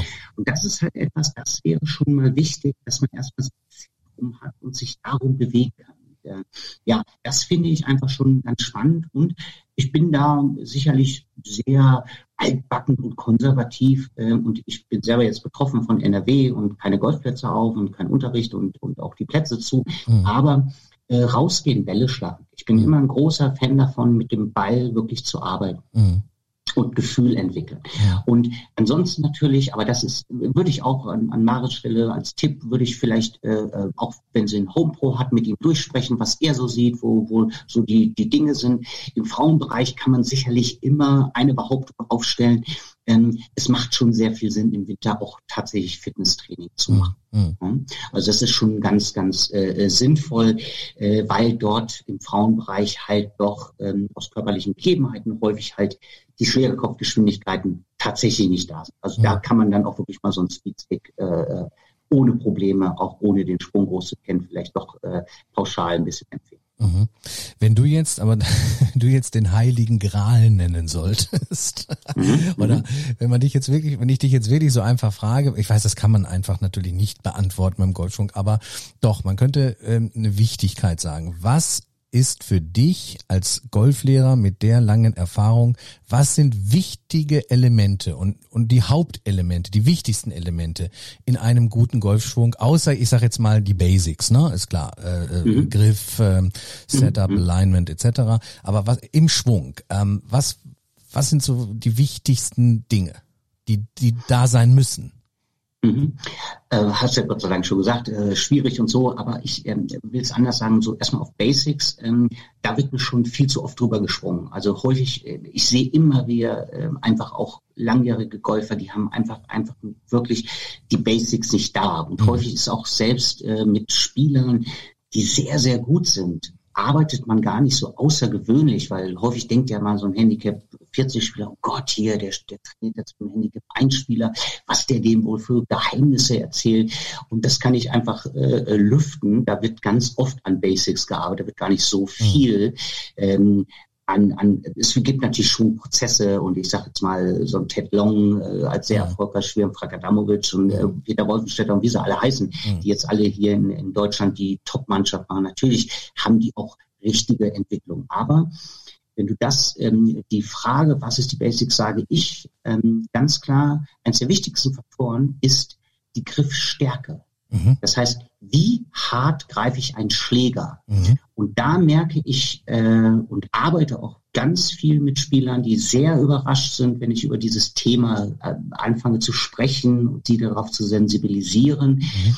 merken die erstmal, was da passiert. Denn ganz viele Golfer halten diesen Schläger brutal fest in der Hand. Mhm. Und dadurch sind schon viele Winkelpositionen im Handgelenk gar nicht mehr möglich. Wirklich, mhm. Ähm, und man kennt das ja auch so mit linker Arm gestreckt und ähm, diese Sachen, was ja dann die Kette ist, über, über Griffdruck, über Handgriffdruck, über den Unterarm, über den Oberarm. Also ich sehe sehr, sehr viele Verspannungen bei Mhm. Freizeitgolfern. Mhm. Und die Idee dahinter ist ja relativ einfach, warum die das machen. Mhm. Weil, wenn der Körper sich nicht gut bewegt, also Schulter nicht und aus dem Unterkörper keine Balance oder sowas, dann ist es ja so, dann habe ich ja nur die Verknüpfung mit dem Schläger mit meinen Händen. Mhm. Das heißt, ich werde also mit den Händen, Armen sehr stark schlagen. Mhm. Und darum arbeite ich immer, wenn ich einen, einen neuen, äh, neuen Golfer habe, ähm, arbeite ich immer sehr gerne erstmal daran, dass der überhaupt mal merkt, bewegt er sich, kann er sich ähm, in der Balance halten Mhm. und wie ist überhaupt so die Härte, die Griffhärte. Mhm. Und ähm, da wundern die sich doch alle, äh, viele, viele Golfer in meinem, viele Schüler von mir haben sich da gewundert, was dann eigentlich schon mal passieren kann, weil der Schläger kann einfach releasen, da kann Mhm. schon mal Geschwindigkeit reinkommen. Mhm. Es betrifft den vollen Schlag. Sicherlich ist es im, im, im Patten oder Chippen Mhm. wieder etwas anders gelagert, aber Mhm. primär ist für mich heilige Gral Verspannung im Körper rausbekommen und das primär über die Hände und über die Arme. Mhm. Ja, ich habe das auch immer so äh, gelernt, äh, den Schläger äh, wie ein Vögelchen zu halten. Genau. Beziehungsweise oder Genau. wie eine Zahnpasta-Tube, eine offene, ne? Also quasi Genau. so von das der Beispiel finde ich besser, weil äh, das haben wir häufiger in der Hand, weil so oft habe ich einen Vogel noch nicht in der Hand. Wie war es bei dir? Oh, heute drei bis acht Mal. Nein, natürlich. Okay. Zahnpastatube ist da, ist da besser. Oder eben Tiger Woods hat ja auch in seinen legendären Büchern immer gesagt, wenn man so eine Griffstärke hat oder so eine Skala von, von eins, ähm, ist es so ganz schwach und zehn ist richtig kräftig, dass hier die, Super, ja. das Blut rauskommt, dann ist es ja irgendwo eine drei oder so oder eine vier, maximal drei Ja, eher, ne? Ja, ja, genau. Aber das ist ja Super. gut, du spürst ja dann auch den Schlägerkopf, das Schlägerkopfgewicht und, und wie, wie er dann schwingt und, und ähm, ja, wenn du zu fest das Ganze machst, äh, spürst du ihn ja gar nicht. Das ist Das ist genau der Punkt, ja. genau. Genau. Ja, aber wir gehen ja schon tief hier rein, aber das ist mir auch wichtig ähm, oder eben auch äh, mit den ganzen Attack Angle und so weiter, wenn ich ähm, eine Koryphäe hier habe, also da muss ich darüber sprechen, das ist ganz klar. Ähm, weiter würde ich ganz gerne auch nochmal gehen, denn ein ganz wichtiges Thema und das ähm, auch aus Eigennutz, weil ich daran interessiert bin, da hatten wir ja auch bei unserem ähm, Gespräch, mhm. Vorgespräch drüber gesprochen. Du benutzt ja in deinem Training ähm, das sogenannte Focus oder Focusband oder Focusband. Ähm, mhm. Erzähl da mal ein bisschen was drüber. Ja, ist eine äh, ganz interessante Geschichte. Also erstmal vom Grundsatz her ist so eh das Psychologische und, und was die äh, Aspekte da auf Golfplatz angeht, ähm, immer schon so ein bisschen mein Steckenpferd gewesen und wir hatten auch schon darüber gesprochen. Du hast ja auch alle Bücher konsumiert, die es da so auf dem, auf dem Golfmarkt gibt. Ähm, und es ist so, ich hatte da ähm, auch im Winter, ich weiß gar nicht, vor drei Jahren oder sowas, ähm, saß ich da, habe so einen äh, theoretischen Vortrag über Mentaltraining ausgearbeitet, den ich dann äh, im Golfclub da äh, präsentieren wollte äh, und äh, beziehungsweise ähm, das mit der Damenmannschaft, die ich dort betreue im Videokindland äh, machen wollte.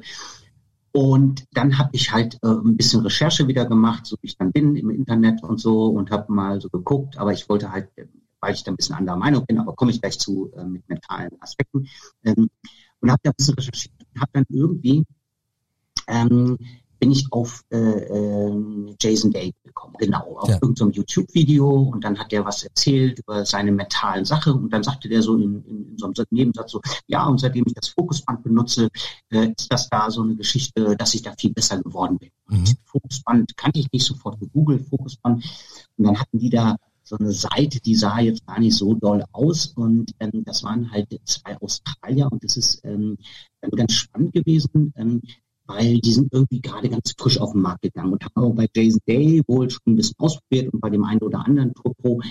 Und ähm, dann habe ich da äh, den Jungs eine Mail geschrieben, mhm. das sind Vater und ein Sohn. Mhm. Und habe gesagt, hey, passt auf, ich bin jetzt irgendwie auf euer Fokusband gestoßen äh, und bin so ein deutscher Golflehrer. So, wie sieht denn das aus? Wie, wie läuft das Ding? So, und dann haben die zurückgeschrieben ähm, und haben gesagt, Mensch, super interessant und ich wäre der erste äh, äh, Golflehrer aus, äh, aus Deutschland, der da überhaupt Interesse dran Was hätte. aber eigentlich klar war, ne? Dass du das bist, Fred. Ja, ja, das. Danke. Ja, auf jeden Fall kurz um. Äh, ja, äh, war, war ganz lustig, weil das war wirklich eine nette, ganz, ganz nette Konversation. Dann ja. habe ich das Ding auch gleich gekauft verkauft, mhm. weil die ja, schicken wir dieses und das nein, nein, das will ich nicht, ich will das schon ganz verkaufen. Ja. Und das habe ich dann auch gemacht. Und bevor ich solche Sachen immer benutze, benutze ich die immer selber. Ja.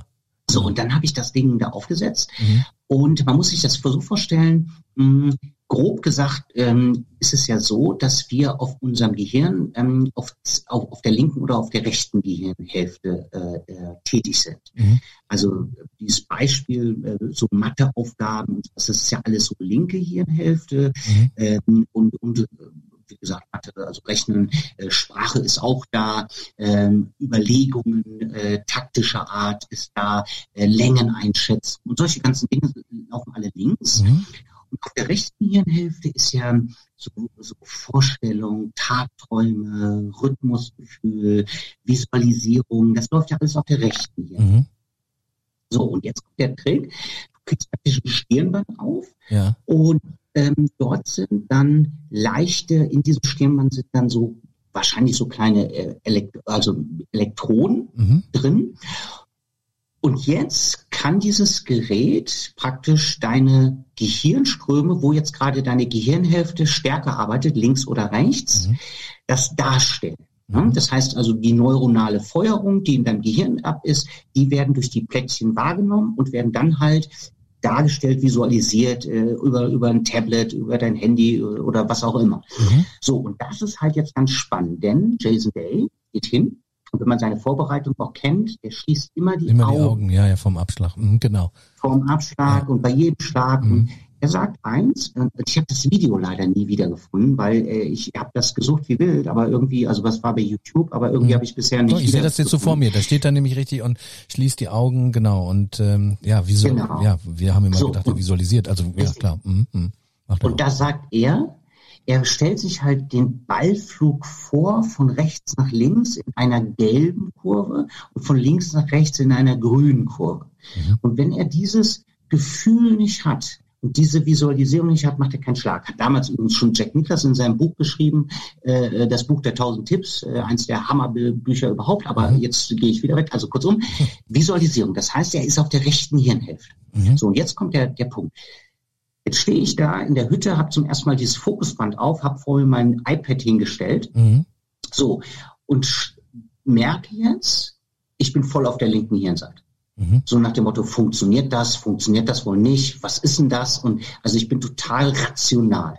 Mhm. Und dann sehe ich praktisch so einen Avatar, der jetzt darstellt, okay, Fred, du bist auf der linken Hirnhälfte. So, mhm. das kannst du noch mit ähm, ähm, hinterlegen und dann blinkt das so und du denkst, scheiße. Achso, okay. da ist so ein Männchen quasi, so ein Avatar dann in genau. der App, ne? App ist ja eine App dann und dann, genau. also dann blinkt die linke Hirnhälfte, also die linke Seite des Hirns und du weißt, okay, genau. du bist da jetzt gerade ak äh, aktiv in dem Bereich. Genau, du bist, äh, mhm. ich bin abgelenkt, ja. darum auch der Name Fokus. Ja. Ich bin abgelenkt und ich kann mir den Schlag gar nicht vorstellen. So, und dann habe ich angefangen, Augen kurz zu schließen und mir den Schlag vorzustellen. Und auf einmal gehst du rüber und siehst es im iPad, auf einmal bist du auf der rechten Hirnhälfte. Mhm. So, und das kannst du noch unterstützen, indem das dann mit Musik gemacht wird. Ah, okay. Also kannst du Musik hinterlegen, so dass du weißt, dass du da praktisch auf dein iPad nicht gucken musst. Und du merkst dass, ah, jetzt bist du gerade in der Vorstellung, wie so ein Schwung geht, wie du den Ballflug siehst. Mhm.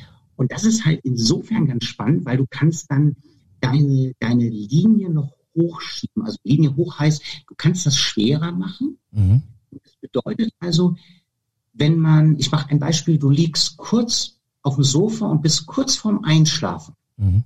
Dann du bist ja völlig entspannt. Dann kennt mhm. man das ja, die Muskeln, die zucken genau. vielleicht nochmal mhm. und so.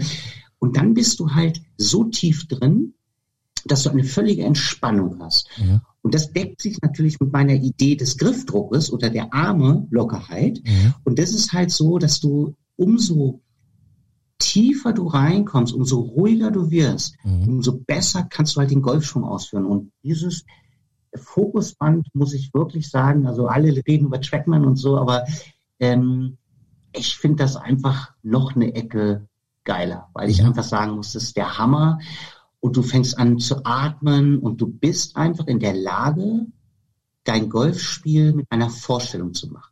Mhm. Das Spannende ist, ich mache jetzt mal eine Routine. Mhm. Du stehst jetzt, das habe ich auf dem Platz dann auch ausprobiert, du stehst auf dem Golfplatz Mhm. und laserst jetzt erstmal, dann bist du voll auf der linken Hirnhälfte. Genau, Ist ja klar, analytisch, ne? Alles analytisch, genau. Aha. Alles analytisch, genau. Mhm. Und dann gehst du hin, sagst Balllage, auch noch links so. Und dann fängst du praktisch an und machst jetzt deinen Probeschwung noch, da bist du vielleicht auch noch analytisch Mhm. so. Und jetzt kannst du hingehen und sagen, okay, jetzt möchte ich auf die rechte Hirnseite kommen. Und das nennen die Psychologen das sogenannte Bridging, also über Bridging, bildlich genau, gesprochen. Genau, du gehst über eine Brücke rüber Mhm. auf deine rechte Hirnseite. Ja. Und dann, wenn du da bist, gehst du zu deinem Ball, du stellst den Schlag vor, es dauert gar nicht mehr lange, du machst den Schlag und es funktioniert. Mhm. Und das Grelle ist halt ähm, gerade solche Sachen wie, was sind die Probleme, sage ich mal, bei dem Freizeitläufer? Es ist ja erstmal, er hat ja extreme Ängste. Das heißt, viele Schläge passieren ja, weil er einfach Angst hat, diesen Mhm. Schlag auszuführen. Mhm. Mhm. Ja? Und dann nehmen ja diese, diese, ich, mache das jetzt ein bisschen abfällig, aber die, diese Hobbypsychologen, die jetzt alle Golfbücher schreiben und sagen, äh, so geht Golf, die nehmen mal ein Beispiel, man steht vorm Teich und äh, hat Angst, den Schlag darüber zu machen. Also insofern stimmt das ja, diese Angst, den Mhm. Schlag darüber, aber das liegt ja daran, bei diesen 30 Meter Teiche oder 50 Meter Teiche, jetzt spielst du Green Eagle, da gibt es mal den einen oder anderen größeren Teich noch, Mhm. aber vom Grundsatz her sind ja so Teiche nicht schwierig zu überspielen. Mhm. Also das sagt ja auch jeder Freizeitläufer, Mensch, ich kann doch eigentlich 50 Meter schlagen, aber immer vorm Teich geht das nicht. Mhm. So, weil er nicht fokussiert ist. Er ist fokussiert auf sein Teich Genau. und nicht auf das, was er tun möchte. Mhm. Dazu muss ich aber wissen, was ich tun muss. Mhm. So, das ist das Entscheidende und das fühle ich halt und damit nehme ich die Ängste, die Sorgen nehme ich praktisch äh, weg und damit kommt natürlich auch das Unweigerliche immer, ähm, die Angst vom Scheitern, das heißt die Peinlichkeit, ich schlage jetzt da rein und das Interessante ist ja, dass die Golfer das ja schon vorher sagen. Mhm. Ja? Oder den, den Spruch, nachdem der Ball im Wasser ist, dann immer, ja, habe ich ja vorher gewusst. Ja, genau. So, und das ist ja der Ansatz. Wenn ich das ja vorher weiß, dann muss ich also irgendetwas in meinem Mindset ändern, Mhm. dass es funktioniert. Und da hilft das Fokusband ganz, ganz immens. Und ähm, darum bin ich tatsächlich da ein großer Fan von. Allerdings muss ich auch sagen, ich setze es im Unterricht gar nicht so oft ein. Mhm. Und jetzt kommt mein, ja, sage ich mal, provokanter Satz. Weil mir viel zu viel in hohen Handicap-Bereichen über psychologische Dinge oder mentale Dinge Mhm. gesprochen wird, Mhm. aber es einfach zu große technische Defizite gibt. Genau, also da heißt es ja erstmal an der Technik arbeiten, äh, am Schwung feilen, an der Technik feilen, erstmal bessere, ja, einen konstanteren, wiederholbareren Schwung von der Technikseite jetzt äh, zu reproduzieren und dann kann man sich später mit den Dingen auseinandersetzen, ne?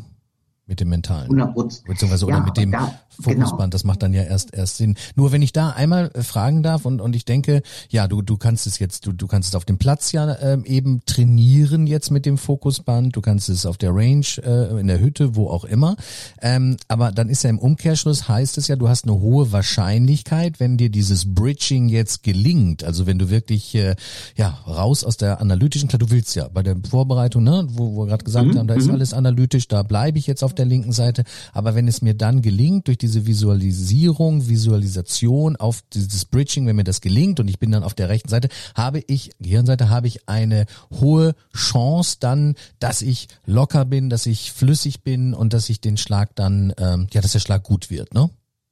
Absolut. Also das kann man wirklich sagen. Das ist, ist so, weil du auch keine Zeit mehr hast, über deine Ängste und Sorgen nachzudenken, weil du bist handlungsorientiert. Das Mhm. heißt, du weißt, was du jetzt tust. Und jetzt kommt der Punkt, jetzt muss man nur geschult sein. Und das ist der Grund, warum ich das Fokusband gar nicht so oft einsetze. Mhm. Man muss zum Beispiel geschult sein, in unterschiedlichen Schwunggeschwindigkeiten zu schwingen. Mhm. Dieses Beispiel, was du eben gesagt hast, was Tiger in seinem Buch sagt mit Griffstärke. Mhm. Man muss wissen, was ist eigentlich Griffstärke 1, total locker, und was ist eigentlich Griffstärke 10. Gefühl, ja. Und diese Bereiche muss ich alle erstmal ähm, hinbekommen. Und Mhm. dann sehe ich auch in unterschiedlichen Intensitäten äh, äh, zu schwingen. Mhm. Das müssen wir auch erstmal die meisten hinbekommen, weil die, und jetzt komme ich ein bisschen auf das, was, was du gerade sagtest, man will konstante Golfschläge machen. Mhm. Ja, man will konstante Golfschläge machen, aber die Antwort ist nicht, dass ich konstante Bewegungen machen kann. Mhm. Und das ist eigentlich schon der, der, der ganz entscheidende Ansatz, ähm, den man auch verstehen muss.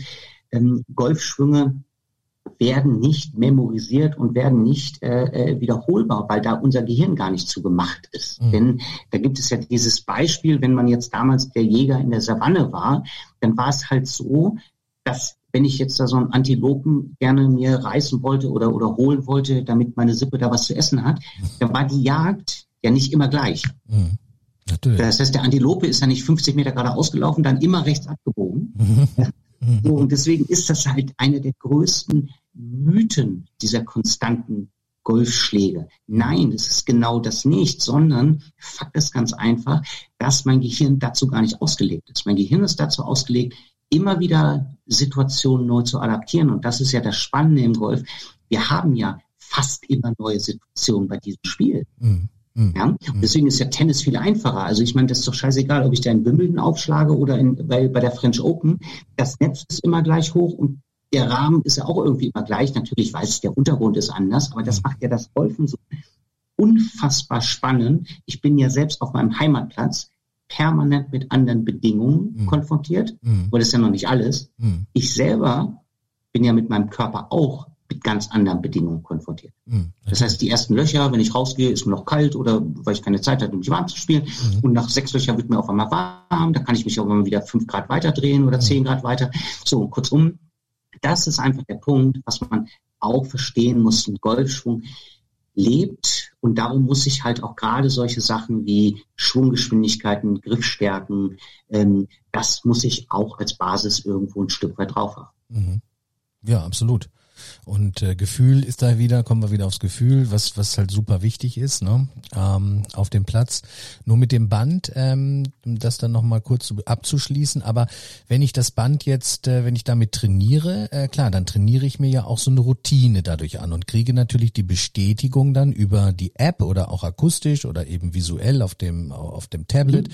dass ich, wenn es mir gelingt, halt wirklich, ich sag mal, über die Brücke zu gehen ne? und dann auf die rechte genau. äh, Gehirnhälfte zu kommen. Und ähm, aber das ist doch dann so, Fred, ähm, wenn ich das jetzt ein paar Mal wirklich äh, praktisch anwende, das Band, dann werde ich immer besser da drin, dass nachher natürlich auch ohne das Band äh, dann diesen Prozess in mir ähm, ja zu kreieren, dieses Bridging, ne? Absolut. Und dann ja. sind wir halt auch bei den Themen, also volle Zustimmung, Matthias. Ja, ja, genau. Und dann ähm, ja, das ist eine super, super, super Geschichte. Ja.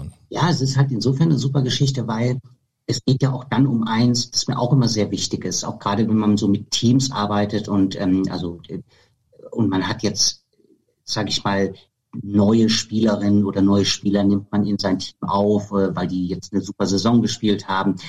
Dann sagen die immer, oh Gott, oh, das ist ja toll, dass ich hier mitmachen darf und so.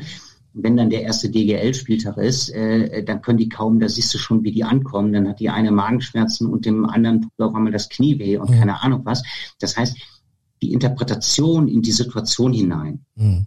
wird durch so ein Fokusband halt schon minimiert, weil mhm. Fokusband heißt, es ist eine Innenwahrnehmung, es geht wirklich nur um dich. Und ich bin ganz ehrlich, ähm, das ist ja das große Problem. Wir Kerle, wir nehmen ja sonst äh, Psychologie und so immer so, ja, gerne so ein bisschen macho-mäßig, so von wegen, ja, ist so ein bisschen esoterisch angehaucht. Mhm. Ich gebe ganz offen zu, das war ich ein ganz klein wenig auch mal. Mhm. Ähm, aber seitdem ich das Fokusband habe, weiß ich ganz einfach, nein, das ist hier ein ganz praktisches Gerät, was unglaublich viel Entwicklungspotenzial hat. Mhm. Aber, und das ist die Einschränkung, äh, ähm, ich würde hier auch die Empfehlung aussprechen, dass es ähm, auch ab einer gewissen Vorgabe erst äh, reinkommen sollte. Also aber nicht zu früh einsetzen, erst die ja. Basis. Aber man könnte das jetzt oder man kann es jetzt auch äh, so mal auf dem Sofa tragen, liegend, indem man da auch so ein bisschen versucht, so schon so Art Meditation, ähm, ja, das da funktioniert das auch, ne? Ganz crazy Sachen haben die da. Du okay. stellst dir, also du hast das, ich habe das ja alles runtergeladen. Da bin ich dann ja so, dass ich sage, boah, wie cool ist denn das so? Und da musst du dir vorstellen, da sind praktisch Fische, die sieht aus wie so ein Aquarium. Ne? Mhm. So, und dann schwimmen die so von links nach rechts, da sind so 15 Fische und die sind orange. Mhm. Jetzt sollst du dir einfach vorstellen, dass die blau wären. Mhm. So, und dann sitzt du da und guckst auf dein iPad und denkst, okay, die Fische sollen jetzt blau werden. Mhm. So, und auf einmal werden, wird der eine blau, der andere wird blau. Und du denkst, boah, geil, die werden ja blau. Und auf mhm. einmal sitzt du wieder orange. Mhm. Und denkst, scheiße, was, was jetzt? Und da ist genau das passiert. Du bist jetzt gerade wieder sofort links rüber. Mhm. Du hast eine sachliche Analyse gestellt. Oh, da werden die ersten Fische blau. Mhm. Aber der Ah, okay. Trick ist, du guckst das an, guckst, wie die schwingen, so, und auf einmal werden sie alle blau und schwimmen da hin und her und du denkst, wie geil ist das denn? So, und das ist genau das. Du bleibst immer konzentrierter, immer länger. Und ja, es ist eine Art Meditation. Es ist, und wenn du dann fragst, ja, wie hast du es gemacht, dass Mhm. die blau werden? Kann dir keiner sagen, Kann dir wie gemacht hast. kann dir keiner sagen. Also ich vergleiche das ja immer und ich bin ja in dem Bereich auch äh, ja unwahrscheinlich affin und und und auch dafür zu haben und äh, du weißt im Vorgespräch hatte ich ja auch schon gut das will ich jetzt hier gar nicht so ansprechen, aber ich habe ja auch einen neuen Liebling, nicht Lieblingsautor, aber ein sehr sehr gutes Buch, was ich im Moment lese, wo ich Ja. echt das auch in diese Richtung geht von Stephen Yellen, dieser ähm, Mhm. Fluid Motion Factor, da geht's nämlich genau um diese Dinge auch, also die er da Ja. beschreibt und das Fokusband, das baut da quasi drauf auf, weil das kann dir das Ganze jetzt auch nochmal genau anzeigen, ne, ob es dir gelingt, aber Genau. da spricht er ja auch von dem Flow, von in the zone, wie kommt man wirklich gezielt bewusst da rein und, und bes- beschäftigt sich ja auch 45 Jahre übrigens mit diesem Programm, mit einem Neurowissenschaftler, Gehirnforscher, ähm, ja, und das ist wirklich, sowas finde ich halt extrem spannend, weil auf der einen Seite natürlich äh, ist der, der technische Bereich und da muss ich ja wirklich sagen, und auch wenn ich mich da auf die Gefahr in jeder Folge, wenn es hier um Technik geht oder wenn ich ein, ein Golf-Teacher oder auch mal ein Pro, wenn wir darüber sprechen, ähm, ja, da habe ich ja wirklich auch schon, glaube ich, jede Facette meines Schwungs analysiert, jeden, jeden Millimeter in allen, aus allen Winkeln, aber das ist eben so genau dieser, dieser andere Bereich, den ich super, super spannend finde einfach, denn wir sind halt Maschinen, unser Gehirn, das ist ja auch erst, ist ja auch noch erst zum Bruchteil erforscht, ne? Wenn man das jetzt so mal Absolut. nimmt. Ne? Also da ist ja so viel noch unentdeckt äh, und eine Kapazität kommt kein Supercomputer mit, ne? Und der uns aber Ja. oft auch immer leider Gottes dann auf dem Golfplatz natürlich den mal einen Streich spielt und und das ist ja auch so der der große genau dieser große dieser große Challenge dann, wenn man so will, ähm, ja äh, auf der rechten Seite zu bleiben in, im richtigen Moment natürlich, nämlich dann, wenn wir den Schwung ausführen. Ne? Absolut, absolut. Aber das sind ja auch dann die, ähm, ich sag mal, das ist ja, äh, die Linke hat ja auch ihre Berechtigung. Absolut, ne? ja, Aber das ist analytisch, aber das wollen wir ja. Wir wollen ja Genau, auch, klar, wir haben ja, richtig. äh, und ich habe ja auch mal gelernt und, und das habe ich mir ja auch so angeeignet, das sind ja Prozesse, dass ich mich vor jedem Ball, äh, also vor jedem Schlag, egal ob das ein Chip ist, ein Pitch ist, ein, ein, ein Drive ist, auch ein Putt ist, ich versuche wirklich immer die gleiche Routine zu machen, also sowohl diese, die normale klassische Pre-Shot-Routine, dazu zähle ich jetzt mal die linke Seite, nämlich die ge- genaue Analyse, wie ist der Wind, wie, wie, wie liegt der Ball, ähm, ich laser, ähm, all diese Dinge fallen da halt rein, so bis ich dann natürlich weiß, okay, ich möchte jetzt äh, das Ziel definieren, ähm, ich, ich wähle den Schläger und da sind wir ja immer auf der linken Seite und dafür brauchen wir die linke Gehirnhälfte, aber dann genau umzuschalten im richtigen Moment auf die rechte, um dann einfach, weil dann haben wir den Computer gefüttert, so nenne ich es jetzt mal, mit den ganzen Daten und dann puff, feuert der Körper und ich und, und dann gelingt es halt auch. Nur die Challenge sehe ich wirklich, äh, ja, einfach diesen, diesen, diesen Weg zu gehen, ne? Und, und dann doch nicht plötzlich wieder links zu landen, also lang links zu landen im Gehirn meine ich jetzt, und, und dann den Fehlstart zu haben. Also super, super spannend halt, ne? Das Ganze. Und das äh, find, find, also mich interessiert das unwahrscheinlich. Ich hoffe auch den einen oder anderen Hörer. Ja. die letzten 40 Minuten das nicht jetzt so, umsonst. da, da gehe ich, genau. Da, da Ja. gehe ich noch mal kurz rein, Matthias. Ähm, Ja. Auch das mit der Routine und sowas. Das ist auch ganz spannend. Ähm, es gibt ja, es gibt ja unglaublich viele Glaubenssätze im Golf, Mhm. Die ja gar nicht mehr hinterfragt werden. Und der, der eine Glaubenssatz, weil natürlich auch alle Golflehrer und ich inklusive ja immer die, ähm, in irgendwelchen äh, Veröffentlichungen, Publikationen und so gesagt haben, das muss immer eine gleichbleibende Routine sein und und und. Mhm. Ich habe da ähm, jetzt tatsächlich mit dem Fokusband gemerkt, nee, ist gar nicht so, weil Mhm. ähm, natürlich habe ich auch diesen, du bist ja auch ein guter Golfspieler, ähm, dort ist es halt so, äh, man hat seine Reihenfolge, man Laser und und und, aber durch das Fokusband mache ich es jetzt ein Stück weit auch anders. Das heißt, ich gehe häufig hin Mhm. und wenn ich das Gefühl habe, oh, da, da hole ich jetzt die sieben rein in den Wind, Mhm. ja, Mhm. ähm, dann nehme ich die sieben und wenn ich den Schlag sehe, dann führe ich den gleich aus. Okay. Oh. Mhm. So, das heißt, ich mache gar nicht mehr die Routine Mhm. und ganz oft, ganz, ganz oft, es sei denn jetzt technisch habe ich mich nicht gut bewegt oder so, aber ganz, ganz oft ist das einfach ein total geiler Schlag und das Ja. Eisen 7 passt genau. Mhm. So, und deswegen ähm, da auch den Mut äh, zu haben, also äh, diese Neurofeedback-Geräte äh, ist für mich ganz klar der Weg auf jeden Fall im Leistungsgolf Mhm. weil ich da ganz, ganz klar sehe, äh, dass es dort genau diese Aspekte gibt, wo die, und die Luft immer dünner wird. Das heißt, die Jungs sind technisch alle gut drauf, die sind körperlich mittlerweile mhm. ja nun auch äh, ganz weit vorne, die ernähren sich gut, äh, mhm.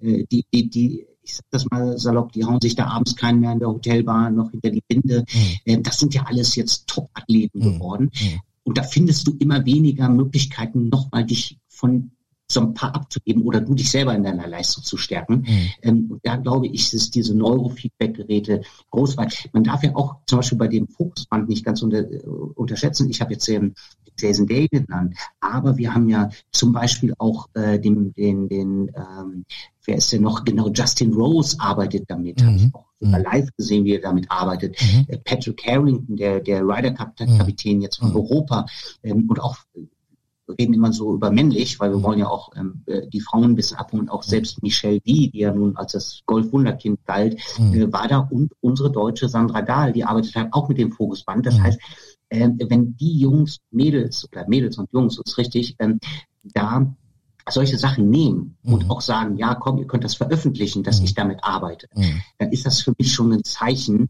mhm. dass da ganz schön viel dran sein muss. Genau, und dass es nicht nur irgendwie ja Marketing ist äh, oder Richtig. weil sie es äh, geschickt bekommen haben aus Australien, das ist klar. Genau. Ähm, halte ich wirklich viel von. Hast du denn so schon mal in, bei Kollegen oder so gehört? Ist es auch im Einsatz oder äh, hat sich das jetzt so ein bisschen ähm, schon vermehrt oder, oder bist du noch so ein bisschen alleine da auf dem Feld ähm, mit dem? Nee, es ist da tatsächlich so, dass ich jetzt auch äh, äh da bei Instagram gesehen habe, dass äh, da der ein oder andere Kollege äh, das macht, aber interessanterweise, jetzt ist das nämlich der Punkt, mhm. mir ist es nur aufgefallen, dass es Kolleginnen, also das schlimme Wort Poeten, äh, mhm. so wird das ja genannt, also das heißt, äh, meine weiblichen Kolleginnen, mhm. ähm, da weiß ich, dass zwei, drei das ähm, auch einsetzen und äh, ich glaube schon, dass das jetzt ein bisschen mehr kommt. Es wird auch äh, da noch andere Geräte, diese Biofeedback-Geräte mhm. geben mhm.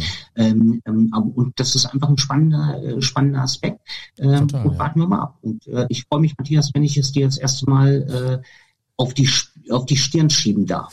Du, wenn ich genau, wenn ich demnächst äh, A30 irgendwie unterwegs bin, Bad Oeynhausen, dann komme ich ins Videokindland.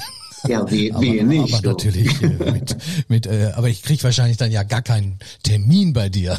Den muss ich dann schon weit im Voraus buchen. Nein, sonst äh, das kriegen wir bestimmt hin. Da würde ich mich freuen. Das glaube ich. Äh, das glaube ich auch. Ja, würde mich auch freuen, total. Ja, also das war jetzt mal, ähm, das waren viele tolle Infos. Ähm, jetzt wirklich, das war mir aber auch wichtig, ähm, denn da kann man ja noch viel, viel mehr erzählen und aus dem, aus dem Alltag und aus dem Training und ähm, ja, höchst, äh, höchst spannend. Jetzt bist du aber ähm, ja so vielfältig und wir, wir haben hier wirklich noch, noch viel, viel mehr eigentlich auf dem Programm. Aber wir ziehen das jetzt ja natürlich auch durch, denn du bist natürlich auch Buchautor.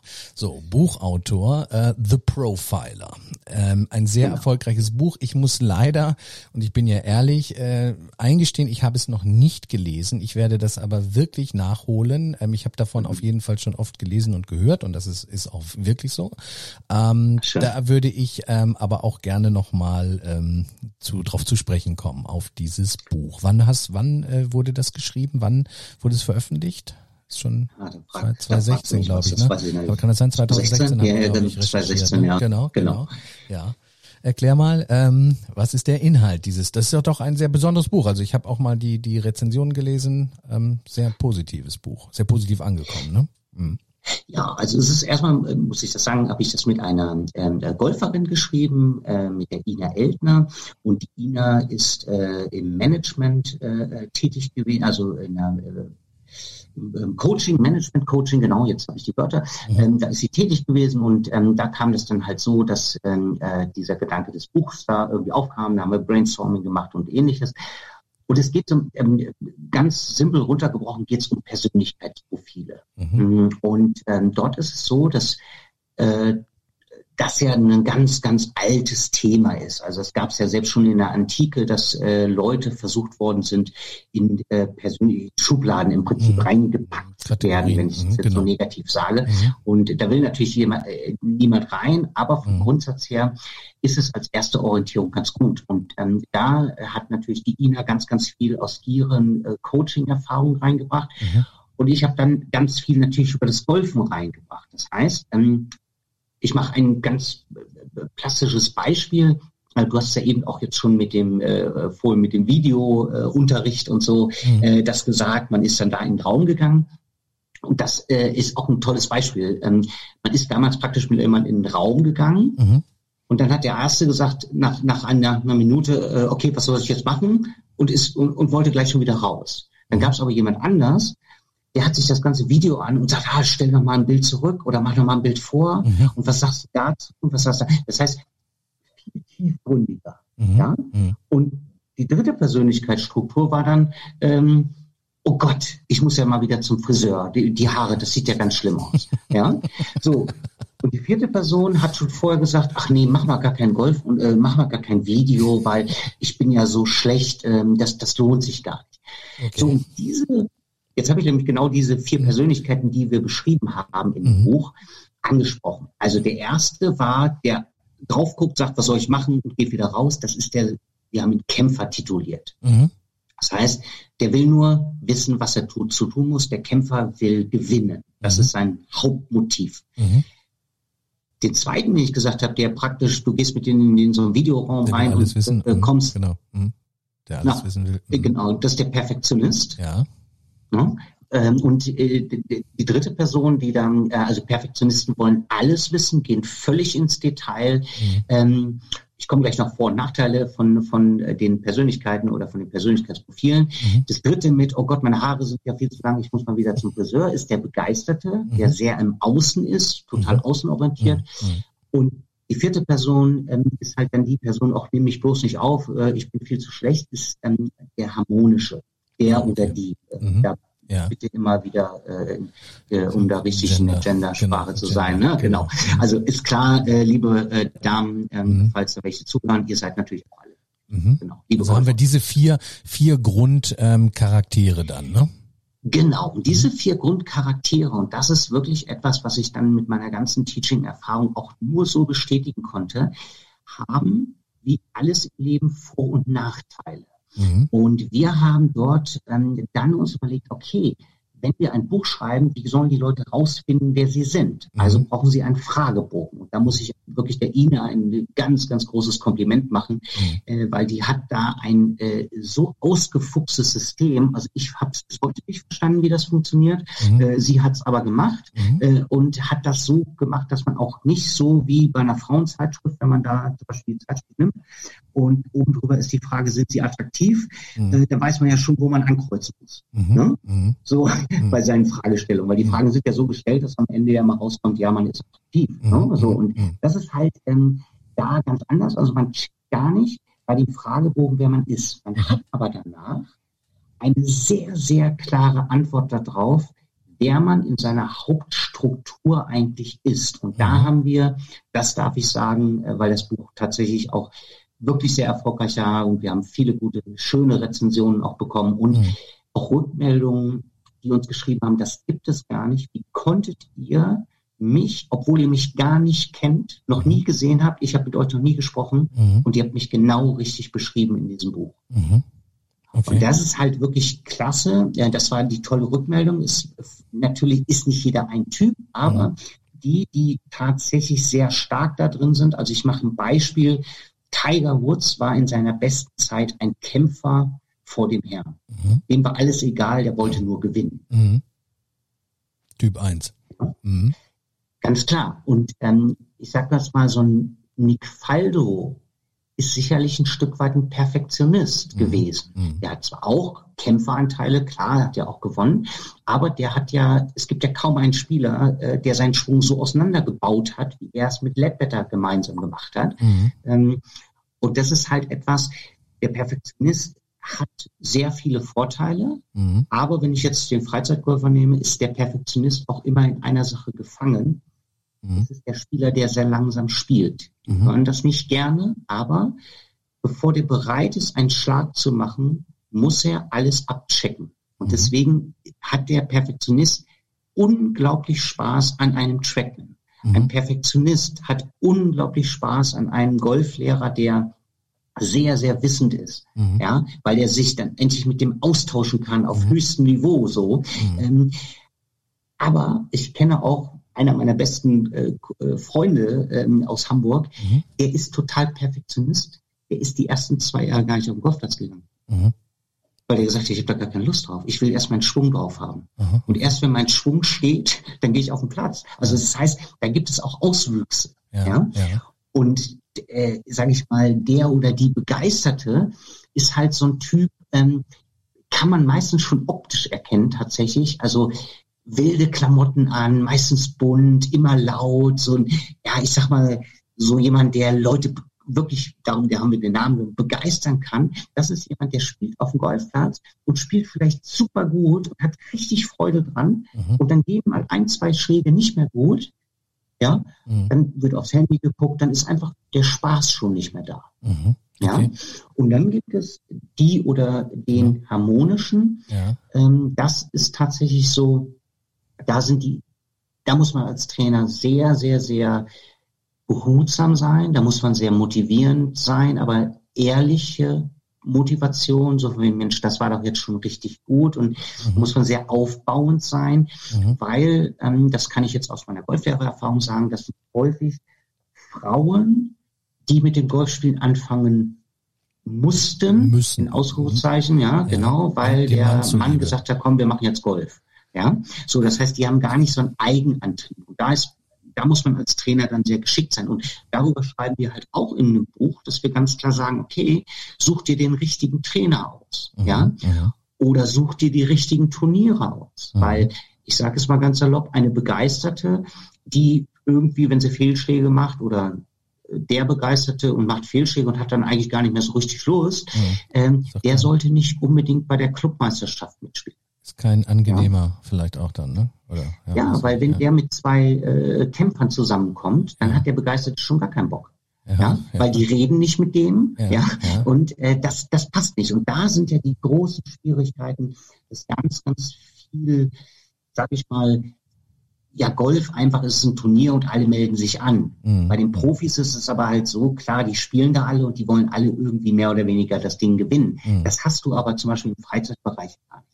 Mhm. Wenn ein Turnier ist, dann meldet sich auch einer an, weil der gerade samstags vormittags nichts anderes zu tun hat. Mhm, auch das spiele ich mal mit. Ja. ja. Und da kommst, kommst ich kenne dich jetzt nicht gut genug, aber da bist du jetzt vielleicht jemand, der sich eine Woche darauf vorbereitet hat, um mhm. an dem Samstag richtig gut zu spielen. Und du kommst jetzt mit so einem Typ zusammen und der erzählt dir alles Mögliche, was du die ganze Woche über getan hat. Das willst du vielleicht aber gerade gar Nee, ich äh, sehe gerade so einige vor mir. Mhm. Ja, also das ist weil, halt weil in jedem Club wahrscheinlich kennt mhm. jeder so diese Typen, ne? Also wo du sie jetzt gerade beschrieben hast, sehe ich also konkret ähm, diese oder oder diese Menschen, diese Golferinnen oder Golfer vor mir, die ich auch schon kennengelernt habe, äh, die so in dieses Muster fallen. Ne? Also ich sehe jetzt gerade auch so bei äh, der harmonischen, ähm, sehe ich wirklich, äh, wie oft hat man es, äh, habe ich schon oft erlebt. Ich sag mal, ein Ehepaar spielt dann ähm, und äh, ich, ich überhole, weil ich vielleicht alleine spiele oder bin schneller mhm. und ähm, mhm. dann bin ich immer jemand, äh, der der auch gerne mit anderen spielt, also auch äh, auch mit Schwächeren, ganz egal jetzt. Ne? Also ich spiele äh, mal gibt's natürlich Runden, wo ich wo ich irgendwo trainiere, wo ich dann auch alleine spiele, gerne mal mit zwei Bällen, wenn es wenn es die Zeit hergibt, aber ich spiele eigentlich immer gerne auch mit allen möglichen gerne, weil ich auch den den mhm. Fun-Faktor da sehe und auch die Kommunikation und da habe ich das schon oft erlebt, dass man vielleicht mal auf einen Ehepaar trifft und äh, dann sagt die Frau, ah, ich bin schlecht, ich bin nicht so gut und äh, richtig nervös dann irgendwo auch wird. Ach, ach, ach, geh mal weiter oder geh ruhig weiter, ne? Also das das mhm. ja, so eine Fälle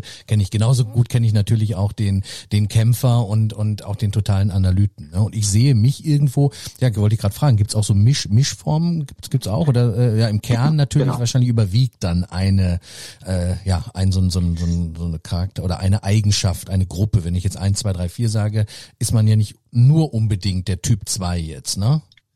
Hast du 100% recht. Und ja. ähm, das ist halt das, ähm, da darf ich nochmal, äh, das habe ich eben noch gemacht, aber ich muss nochmal machen, weil da hat die Ina das wirklich ähm, ja, mir natürlich auch eine Menge über diese Persönlichkeitsprofile auch gesagt. Ich habe natürlich dann auch sehr viel Literatur da gleich verschlungen, mhm. ähm, ähm um mich da äh, wirklich auch, auch auszukennen. Ähm, aber da ist es halt so gewesen, dass ich einfach sagen muss, äh, dass auch das kommt im Fragebogen rüber. Es gibt einen Primärtyp, Mhm. Und es gibt einen zweiten Typ. Und, das Spannende mhm. an der Sache, Matthias, ist, was, was passiert, wenn du unter Druck kommst? Ja. Weil dann kann man nicht mehr seinen Typ leugnen. Ja, genau. Dann geht es sehr häufig in eine Richtung. Ja, Und das haben wir. Diese Stressfaktoren sind ja bei einem Turnier für viele Menschen gegeben. Mhm. Leider, Mhm. muss ich sagen. Mhm. Es ist ja eine tolle Sportart und soll ja Spaß machen. Aber da ist es dann halt so, wenn da Situationen aufkommen, dann kann man sehen, wie jemand dort äh, äh, reagiert. Genau, und dieses. Gespräch hatte ich nämlich mit dem, oder diesen Punkt habe ich nämlich mit dem Stefan Kloppe, mit dem Mentalcoach besprochen. Da ging es nämlich auch darum, dass er eben sagte, ja, der Golf zeigt uns ja auch so ein bisschen so den, den wahren Charakter, gerade in so Druck- und Stresssituationen. Und er meinte, Genau, dass auch genau. gerne in Amerika, äh, ja, auch, auch Unternehmen, die jetzt äh, ja neue Mitarbeiter einstellen, gerne mal mit denen äh, eine Runde Golf spielen, ne? um, um dann auch Mhm. so zu sehen, äh, ja, wie, wie reagiert der jetzt in diesen extremen Stresssituationen, wenn es halt mal nicht läuft und was wir ja kennen auf dem Golfplatz. Und das hört man ja immer wieder. Dann kommt so ein bisschen der wahre, das wahre Ich halt an die Oberfläche. Ne? Ist was Genau, dran. genau. Es ist, ist halt Ja. wirklich was dran. Und deswegen glaube ich, dann über oder dann kommt wirklich dieser dieser Primärtyp dann raus. Ne? Auch wenn man Genau. äh, wenn man vielleicht natürlich so Mischform. Ich sehe mich jetzt auch ohne den Fragebogen jetzt äh, äh, ausgefüllt zu haben, aber ich man reflektiert ja auch selber mit sich und und ich sehe mich da schon in in so zwei zwei Teilbereichen. Also ich sehe mich so in, Genau. in äh, eins und Ich sag zwei es dir, ich sag es drei, dir. aber auch ein bisschen. Also ja, irgendwie bin ich vier vier jetzt vielleicht nicht so. aber Ja, Ja? ja. Wo siehst du dich denn? Du siehst dich beim Kämpfer, aber nicht ganz so stark. Ne? Du Nein, siehst ja, dich auch, ja. auch Ich- ich- Perfektionist und ja, begeistert. ja, ne? ja, ja. ja. Ich, ich bin wirklich mehr Tendenz 2, 3 und ähm, Mhm. mit eins Anteilen, ja.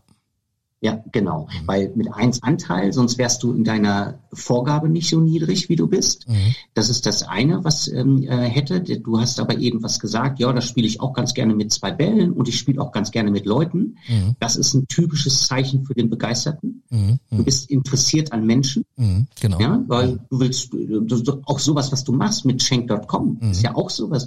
Du bist einfach interessiert an, an, an Menschen, an Stories. Das ist ein ganz Genau. klares äh, äh, Zeichen für einen Begeisterten. Mhm.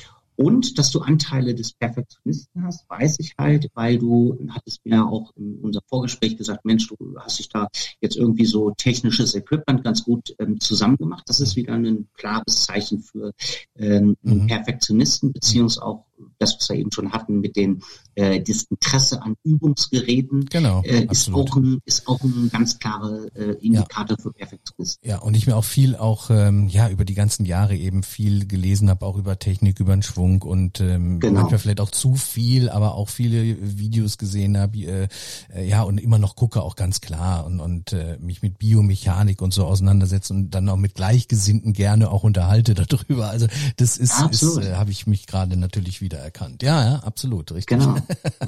Ja, sehr, sehr interessantes Buch. Ähm, kann man empfehlen, werde ich auch in die Show Notes äh, ja dann auch noch verlinken ähm, über den Amazon oder über Amazon ähm, erhältlich auch oder bei Amazon erhältlich. Ne? Mhm. Genau, und ich ähm, es ist halt so, ähm, das wurde auch, ich kriege dann auch häufig mal äh, per Mail so Anfragen und ob ich da eine Widmung, das mache ich natürlich super, super gerne, Mhm. aber ich habe tatsächlich selber gar kein einziges Buch mehr. Ich habe also mein eigenes Buch noch nicht mal mehr im Regal, äh, weil das tatsächlich echt gut lief.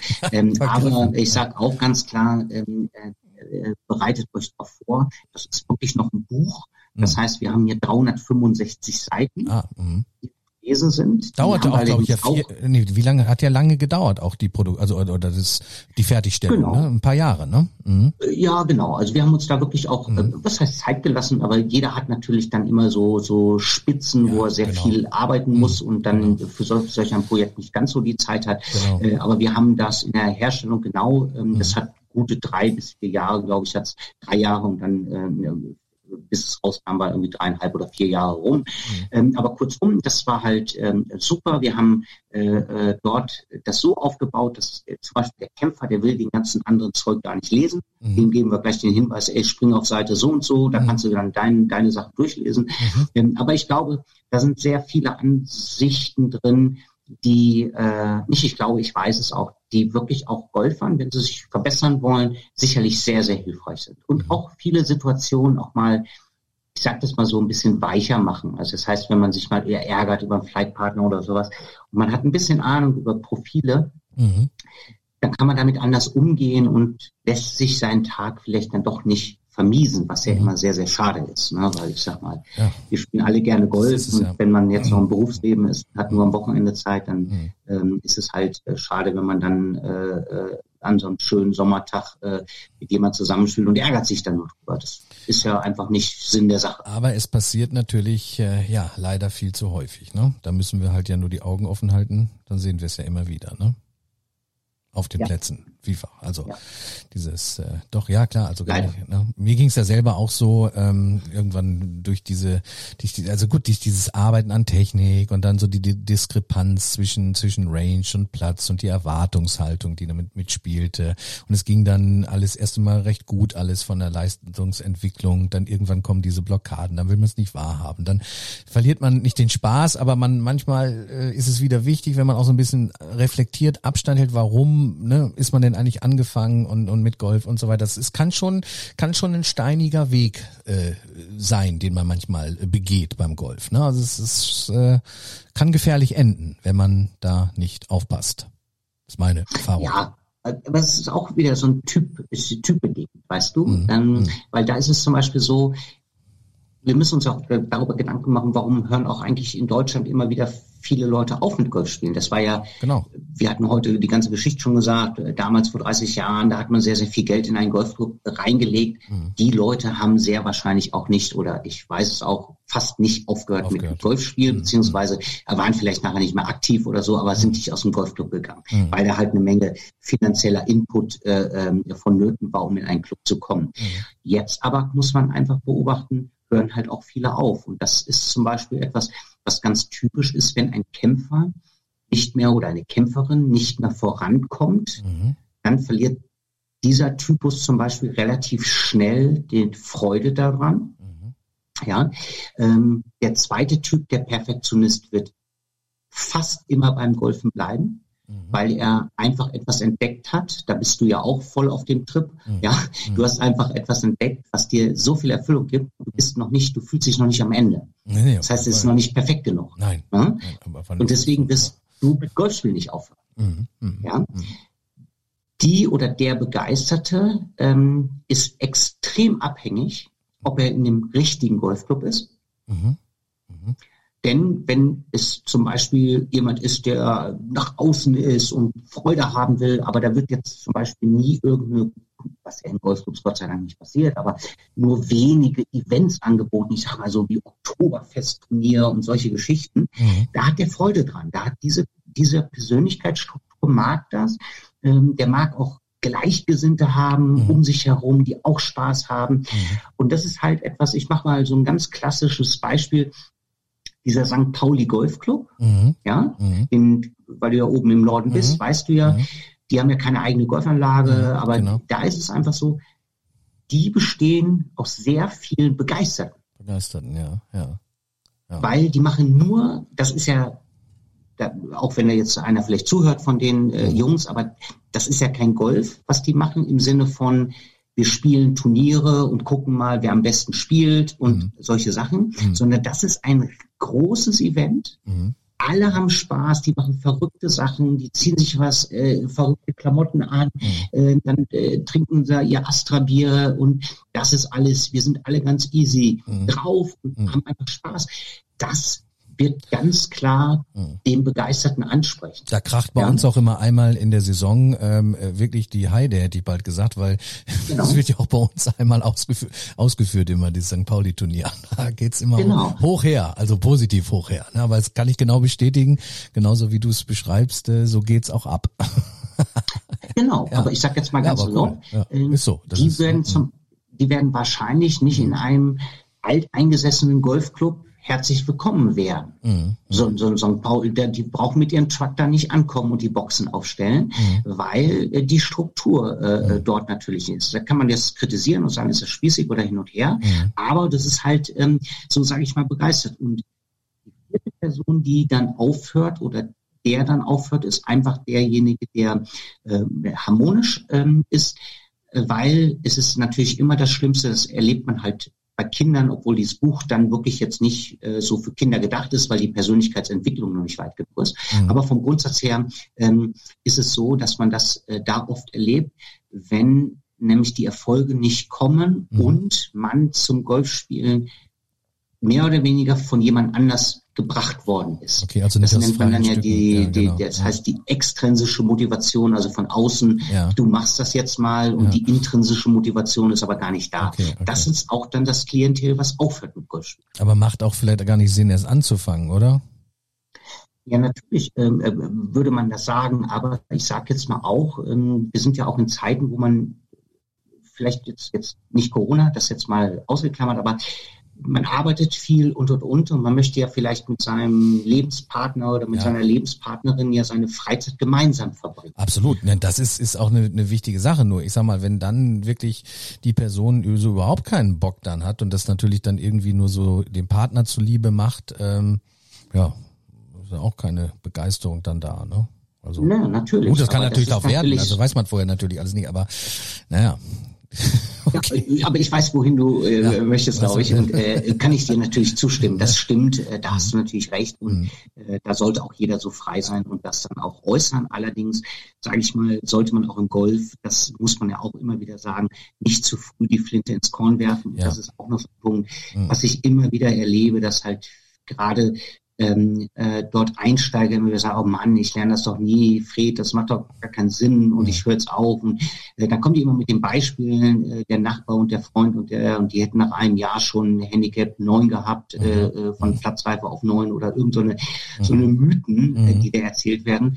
Und da bin ich immer ganz vorsichtig und sage immer eins, ey, pass mal auf, mach das mal wie im Fußball, guck dir erstmal deine Netto-Spielzeit an. Mhm. Ja. Mhm. So, denn da ist es ja einfach so, es ist ja nicht eine Aussagekraft, ob einer drei Jahre spielt, wenn er nur, sage ich mal, alle 14 Tagen auf diesem Golfplatz mal auf, aufschlägt. Mhm. Mhm. Ja, so und ähm, wenn einer aber ein Jahr spielt und kommt fünfmal die Woche, Mhm. dann wird der wahrscheinlich nach einem Jahr schon besser sein als der nach drei Jahren, Ja, der aber nur alle 14 Tage einmal spielt. Mhm. Also kurzum, das muss immer auch wieder klar gemacht werden und da sollten wir Golflehrer auch äh, immer darauf einwirken, äh, dass wir gerade auch im Einsteigerbereich sagen, hey, pass auf, das ist wirklich eine ganz, ganz schwere Sportart, du lässt dich da auf eine Reise ein Mhm. und ähm, da bin ich immer ganz glücklich, dass es halt dann diesen Aha-Effekt, weil jeder Einsteiger erzählt ja immer eine Sache immer gleich, ah, wo ich den ersten Ball super getroffen habe. Mhm. Und da bin ich immer ganz froh, dass Golf das irgendwie, dass der Golfgott Gott das immer mal wieder macht, so einstreut, dass ein Superball da ist, Mhm. weil der ist ja Motivation ohne Ende. Ganz Ja. genau. Ja, aber da, da berichtet wirklich ja jeder drüber. Also gerade wenn du so mit den oder wenn ich mit den Gästen darüber spreche, wie sie angefangen sind, dann ist das halt so. Dann sagt jeder eigentlich un, unabgesprochen immer ja. Und als ich dann das Genau. erste Mal ja diesen kleinen weißen Ball da vor dem äh, blauen Himmel gesehen habe, in die Luft äh, buxiert habe, naja, dann dann ist es um die geschehen. Ja, aber wie gesagt, höchst äh, tolles, interessantes Buch. Ich werde mir das definitiv und das ist, ist kein Spruch, ich werde es mir bestellen. Ähm, ich äh, bin jetzt äh, angeteasert und äh, finde ich finde ich richtig klasse. So, Klasse, schön. Schenk.com Der Golf-Podcast. Ja, Fred, wir sind aber noch nicht am Ende, denn äh, es ist heute ein langes Gespräch, aber es ist sehr, sehr interessant, äh, denn du machst ja noch ein bisschen was, ne? Ja, korrekt. Da möchte ich auch Also, noch ich drauf zu glaube- sprechen kommen. Genau. Also wer es bis hier durchgehalten hat, äh, der, der muss das jetzt auch noch mitkriegen. Nein, aber Scherz zur Seite. Also kurzum, ich glaube, ähm, man hat schon gemerkt, äh, ich bin da schon in der Golfszene tief drin und hab, mach mir halt über vieles da Gedanken. Also wer das bis Ähnliches. jetzt noch nicht gemerkt hat, Fred, ne? Ja. Also, der hat äh, entweder seinen Ton im Auto aus oder äh, da läuft WDR 2 oder ich weiß es nicht. Ähm, nein, deswegen ist es auch sehr wichtig. Ich komme gerne nochmal wieder auf diese Zeit. Ja, es sind gleich zwei Stunden. Wir haben noch fünf Minuten, dann sind es zwei Stunden. Aber das ist äh, höchst interessant und äh, ich finde das wichtig, dass man auch so sich so ein bisschen äh, tiefer in die in die Materie reingräbt, denn äh, wir haben hier oder ich habe hier keinen oberflächlichen Podcast, wo die Gäste schnell abgespeist werden. Ähm, deswegen auch dein weiteres äh, aktives Feld oder wo du aktiv bist, das möchte ich auch noch ansprechen. Ja, super. Haus Vielen raus, Dank. Haus raus. genau. Ja, das Thema ist ein, ein Stück weit, das beschäftigt mich und das hat man jetzt vielleicht durch den ganzen Podcast hindurch gemerkt. Mich interessiert es halt schon, dass immer Menschen irgendwie an diesen Golfsport rankommen und einfach weiter spielen. Und ähm, ich habe halt verschiedene Wege probiert, ähm, beziehungsweise habe das ja auch äh, teilweise ganz erfolgreich hinbekommen, aber nichtsdestoweniger äh, macht mich eigentlich die Golfentwicklung in Deutschland ähm, ähm, ja schon, ich sage es auch ganz ehrlich, ein bisschen traurig, mhm. ähm, weil wir letztendlich über diese 650.000 Golfer nicht hinauskommen. Und das finde ich einfach ähm, eine relativ schlappe Nummer. Ja, jetzt weiß ich, jetzt äh, wird der eine oder andere sagen, aber warte mal, wir hatten doch jetzt einen riesen, ähm, mhm. eine Riesenentwicklung dank Corona, mhm. ähm, weil wir dann die wahnsinnigen Nutznießer sind. Aber das ist für mich keine Entwicklung, wenn es irgendwie äh, schlappe 1,1 Prozent da höher geht oder sowas. Das mhm. sind 9000 Leute durch 700 Golfclubs, hat jeder Golfclub 12 mehr. Mhm. Äh, das ist jetzt auch nicht das, was es toll ist und wir haben eine ganz klar andere Entwicklung. Ähm, dass unsere Golfer immer älter sind äh, und immer älter werden. Und das ist mhm. halt auch etwas, äh, was wir nicht ganz unterschätzen dürfen. Und kurzum, ähm, ich sehe einfach ganz viele Möglichkeiten, dass man ähm, äh, gerade mit äh, Bezug auf neue Medien ähm, äh, sehr viel Entwicklung hat. Und du hattest ja auch schon mal jemanden, ähm, der darüber gesprochen hat. Aber es ist halt so, mhm. dass auch so wie jetzt jeder schon mitgekriegt hat, ich mich in so eine Materie tiefer reinbringe und ich ähm, dann im letzten Jahr äh, mit einem Geschäftspartner eine Agentur gegründet, die nennt sich Image Golf. Mhm. Und die, ähm, dieser Geschäftspartner, der Stefan Kühne, ähm, äh, muss man, äh, möchte ich kurz hervorheben, der ist halt seit über 20 Jahren im Online-Marketing tätig. Mhm. Heißt, ähm, kurzum, der kennt sich halt in ähm, den wirklich ganz wichtigen Sachen. Wie baut man eine Website auf? Was ist eigentlich eine, eine Customer Journey? Was ist ein Funnel? Ähm, äh, wie äh, äh, werde ich überhaupt bei Google äh, in der Suchmaschine gefunden? Diese Dinge, wie muss ich das alles tun? Ähm, da kennt er sich aus, plus natürlich SEO ähm, im, im ganz extrem. Also kurzum, äh, da ist er sehr erfolgreich und mhm. ähm, ich habe gesagt, naja, okay, das ist vielleicht ein ganz guter Weg, äh, tatsächlich Golfclubs ähm, dort die Unterstützung zu geben. Dann habe ich, ähm, weil ich das schon länger im Kopf hatte, auch vor für mich wieder äh, weitergebildet in meiner Form, wie ich das immer mache, dass ich da sofort wieder alle Bücher verschlinge und alle äh, äh, Medien was da die Medien hergeben, auch äh, äh, reinziehe und dann war ich auf Fortbildung in Berlin. Ähm, kurzum, also ich habe sehr, sehr viel jetzt gemacht. Ich habe Social Media Manager gemacht ähm, und äh, bin mit Texten ähm, relativ weit vorangekommen und ähm, habe Content Marketing, äh, äh, mehrere Sachen jetzt äh, äh, da auch durch den Stefan natürlich viel gelernt. Und ähm, ich glaube ganz einfach, dass äh, die Möglichkeit auch mit meinem Golfwissen auch mit der Struktur, wie Golfclubs ticken, mhm. ähm, da viel, viel Potenzial noch brach liegt. Und man muss da natürlich auch verstehen, dass Golfclubs ähm, man auch nicht immer Vorwürfe machen sollte. Mhm. Ähm, es ist halt so, dass ein Golfclub so strukturiert ist, dass der Manager im wahrsten Sinne des Wortes halt den, das Tagesgeschäft managt und ein ehrenamtlicher Vorstand ähm, eigentlich ja auch ganz zufrieden ist, wenn am Ende des Jahres die schwarze Null da ist. Und das mhm. finde ich auch total okay, mhm. ähm, denn es ist eine, ich sage das ohne das negativ zu meinen, es ist eine leistungsfreie Zone, ein, ein Golfclub. Ähm, denn wenn das Geld, was erwirtschaftet wird, auch komplett wieder ausgegeben wird, dann hat man auch den Sinn eines EVs erfüllt. Mhm. Aber nichtsdestoweniger ähm, muss man natürlich und darf man natürlich auch mal hingehen und sagen, naja, wenn man mal richtig Geld verdient und vielleicht äh, wir auch mal wieder in dieses in diesen Bereich kommen, ähm, dass wir tatsächlich auch mal neue Golfplätze bauen, weil in den letzten Jahren sind ja gar keine neuen Golfplätze gebaut worden, beziehungsweise wurden halt Golfanlagen geschlossen, äh, dass ich da einfach äh, glaube, dass wir mit unserer Agentur dort äh, äh doch Golfclubs eine sehr, sehr gute Hilfestellung geben. Genau. Mhm. Okay. Und ähm, wie sieht es ganz konkret aus? Die also Arbeit? ganz konkret ist es, mhm. genau, wir sind, wir, wir sind eine Full-Service-Agentur, das heißt, ähm, wir gehen hin ähm, und äh, machen vom Fotoshooting über Social-Media-Betreuung bis zum Aufbau einer sinnvollen Website, die mhm. auch performt, wo man auch ich sage das salopp, wo auch ein Golfclub mal richtig Geld verdienen kann, geht es weiter über E-Mail-Marketing äh, bis natürlich solche Themen, dass man auch äh, überhaupt bei Google gefunden wird, mhm. ähm, bis hin zu Blogartikeln, äh, was ja auch, ähm, auch oft geschrieben wird, um letztendlich natürlich auch Mitgliedern oder so stellen wir uns das vor, ähm, dass man natürlich Mitgliedern dort auch extrem äh, viel Mehrwert bieten kann. Mhm. Und ähm, das ist auch eine Entwicklung, die mich wenig ängstigt mittlerweile, wie sich die Golfclubs zusammenschließen und dann der Meinung sind, äh, damit gibt man den Mitgliedern, die man hat, noch mal mehr Wert. Äh, das heißt, da darf man auf einmal auf zwei, drei Golfanlagen greenfee frei spielen, weil es da einen Zusammenschluss gibt macht ja in Summe nur die, die Mitgliedsbeitrag noch preiswerter. Und ich glaube, da gehen wir in eine komplett falsche Richtung. Mhm. Und ich darf auch ein Praxisbeispiel nehmen. Also wir haben einen Golfclub oder wir betreuen da jetzt ja schon die ersten ähm, Kunden aus der Golfszene.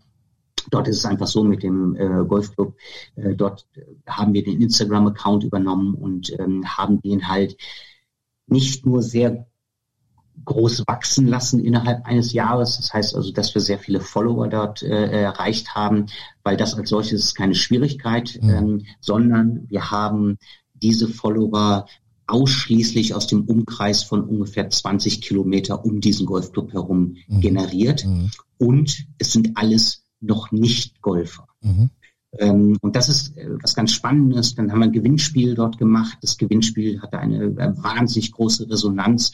Und ähm, um, um das jetzt mal in den äh, im Marketing-Speech zu machen, die KPIs passten halt bis zum geht nicht mehr. Also es wurde einfach letztendlich aus dieser Aktion auch Mitglieder generiert. Mhm. Und ich sage es auch frei heraus, weil ich da ähm, auch das Selbstbewusstsein habe, auch mit meinem Geschäftspartner im Hintergrund, der sich da in dem Bereich natürlich super, super gut auskennt, äh, dass ich ganz klar sage, wir würden es schaffen, jeden Golfclub locker 40 bis 50 Neumitglieder am Ende des Jahres zu holen. Mhm. Nur, Okay. das sage ich auch, ähm, die Webseiten fast aller deutschen Golfclubs und ich kenne sie alle. Ich Ja. habe alle 700 Golf-Websites gesehen von Mhm. den Clubs, Mhm. weil wir haben ein CRM-System, wo ich die alle eingepflegt habe. Mhm. Da sage ich ganz klar, von 700 gibt es vielleicht 20 bis, wenn ich ganz gut will, noch dazu nehme, 50, die gut sind Mhm. und 650 sind Schrott. Mhm. Okay. Das klingt jetzt sehr hart. Mhm. Ähm, Schrott in Bezug auf, ähm, dass sie einfach heutzutage nicht dem entsprechen, was man eigentlich im Internet auch erwartet, auch als User erwartet. Weil ähm, eine, eine Golf-Website macht sich meistens auf und dann wird erstmal erzählt, was der Club denn alles Tolles kann. Mhm. Und ähm, dieses, äh, diese Art des Marketings, das ist äh, das sogenannte Push-Marketing, also man sagt, was man alles kann, ist halt das Gegenteil von Pull-Marketing, also das Anziehende, also interessant sein ähm, und sich auf die Thematiken und die Probleme lösen und ähm, äh, äh, äh, die Themen werden einfach da äh, leider überhaupt nicht bedient. Und Okay. äh, ich darf auch ein ganz einfaches Beispiel nehmen. Äh, nenn mir einen Golfclub, wo ich jetzt zum Beispiel äh, mein Greenfee mit einer Kreditkarte bezahlen kann. Mhm. Ist schon schwierig. Gibt's nicht. Okay. Ja. Ah. Oder ein Kurs. Ich will einen Einsteigerkurs haben und möchte den ganz gerne, weil ich das jetzt gerade ganz toll finde, äh, will jetzt diesen Einsteigerkurs gerne online buchen. Weil Mhm. ich meine, jetzt haben wir Corona und das ist auch jetzt im letzten klar geworden, Mhm. dass die Digitalisierung jetzt nicht ganz hinten anstehen sollte. Und wenn ich selbst das nicht kann auf einer Website, Mhm. dann verliere ich schnell den Spaß. Und äh, da sind wir halt in der Aufmerksamkeitsökonomie, heißt nichts anderes, der springt weg und weiß da nichts davon. Mhm. Und da gibt es halt solche Sachen wie Retargeting, also du kennst das ja auch, du bist Mhm. irgendwann mal auf der Website und zwei Tage später äh, kriegst du auf einmal den Sneaker wieder angezeigt Genau. und, und sagst dir, wie kommt der denn jetzt dahin, so ungefähr. Ja, genau. Oder du sprichst mit deiner Frau Ja. äh, irgendwie zwei, zwei Stunden später hast du auf deinem Handy was, wo du sagst, ey, wie kommt das denn jetzt dahin? Ja, Ähm, das ist halt, das sind Remarketing-Dinge und die sind halt super, super äh, spannend. Ähm, und ich glaube, wir haben einfach mit Golf so eine unfassbar tolle Sportart, Mhm. aber sie ist halt leider Gottes so auch immer noch und ähm, da versucht man uns da ja weiß zu machen, dass das nicht so ist, aber das stimmt nicht. Wir haben einfach ein nicht gutes Image. Das ist Mhm. übrigens der Grund unseres Namens, warum wir das Image Golf nennen, dass wir sagen, hey, wir, wir haben eine tolle Sportart, wir Mhm. wollen den Mehrwert dieser Sportart einfach auch darstellen Mhm. Und da gibt es halt viele Möglichkeiten. Genau. Und das mache ich jetzt, ähm, mhm. dass ähm, ich da halt mit dieser Agentur jetzt äh, ein bisschen intensiver rangehe. Mhm. Und äh, wie gesagt, auch wir die ersten äh, Kunden dort haben und da auch äh, Also sprich genau, sammeln. genau, ihr akquiriert jetzt äh, dann auch Golfclubs, ähm, Clubs, beziehungsweise ein Golfclub könnte jetzt auch an euch herantreten, der jetzt auch mithört und sagt, ja Mensch, da hat er absolut recht, äh, da ist noch viel Potenzial bei uns nach oben, wir selber können es nicht, äh, das wäre möglich, ne? Ja, definitiv. Mhm. Und äh, ich habe ja deinen Podcast, Matthias, auch mir ähm, äh, nicht alles muss ich zugeben, aber ich habe mir vieles äh, aus deinem Podcast angehört und ähm, da war ja auch ähm, ein Kollege, der Gerrit äh, Kleinfeld. Mhm, genau. Ähm, und ich muss auch da sagen, der Gerrit, äh, das ist wirklich, ähm, das ist ein, ist jemand, das ist äh, ein wirklich Online-Marketing-Profi. Also ich sag mal, ähm, man sieht das auch und er macht unglaublich tolle Bilder und mhm. natürlich ist Green Eagle auch gut zu fotografieren, weil es einfach auch ein ganz guter Platz ist. Mhm.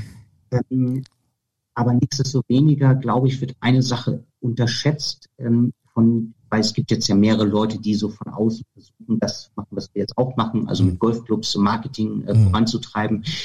Aber wir haben es, ähm, und das darf man nicht ganz unterschätzen, man sollte schon bisschen mehr Ahnung von der Golfszene haben, von der ganzen, wie Golfclub, was ist da los, was für Entscheidungswege gibt es dort? Ähm, und auch Ängste dort nehmen. Und ähm, ich sag mal, ähm, da, das haben wir ja auch schon gesehen, der DGV hat ja auch Image-Kampagnen gemacht. Und ähm, da wurde ja sehr, sehr viel Geld verbrannt äh, mit einer sehr tollen Agentur, die einen mega Job machen, mhm. aber die völlig am Markt vorbei äh, deswegen okay. äh, produziert haben. Mhm. Und da gab es ja auch viele Streitereien beim DGV-Verbandstag, wo ich dann auch ab und zu mal aufschlage. Mhm. Ähm, ähm, da ist es einfach so, da gab es dann natürlich, wo wurde die Million jetzt hingebracht und ähnliches. Und ich sag mal, wir haben in Deutschland halt, ähm, wir müssen es von uns aus machen. Es ist aber auch ein regionaler Markt. Ähm, das heißt, es gibt, auch da muss man den DGV ein bisschen schützen, keine pauschale Aussage, wie man es jetzt überall macht, sondern man muss sich wirklich die einzelne Golfanlage angucken. Mhm. Und da ist ja schon das große Problem, dass die Golfanlagen sich ja selber selten positionieren. Mhm. Das heißt, die sagen ja noch nicht mal. Also ich kann dir da auch sagen, jeder Golfclub sagt, dass er äh, äh sportlich ist, Tradition hat, weil alles, was über 20 Jahre ist, das sind jetzt die meisten Golfclubs, weil sie 1990 fast alle gegründet worden sind, Tradition. haben jetzt also ihr 20 oder 30-jähriges mhm. Jubiläum mittlerweile. Mhm. Das heißt, sie sagen, sie sind sportlich, sie sind traditionell und sie sind äh, ähm, äh, familienfreundlich. Mhm. Das ist keine Aussage. Ja, mhm. und ich sage jetzt mal so ein Club wie die, die, die High-Premium-Clubs, die wir haben. Da brauchen wir einfach nur die Deutschlandkarte durchgehen. Dann mhm. kannst du in jeder größeren Stadt gibt es die Nummer eins.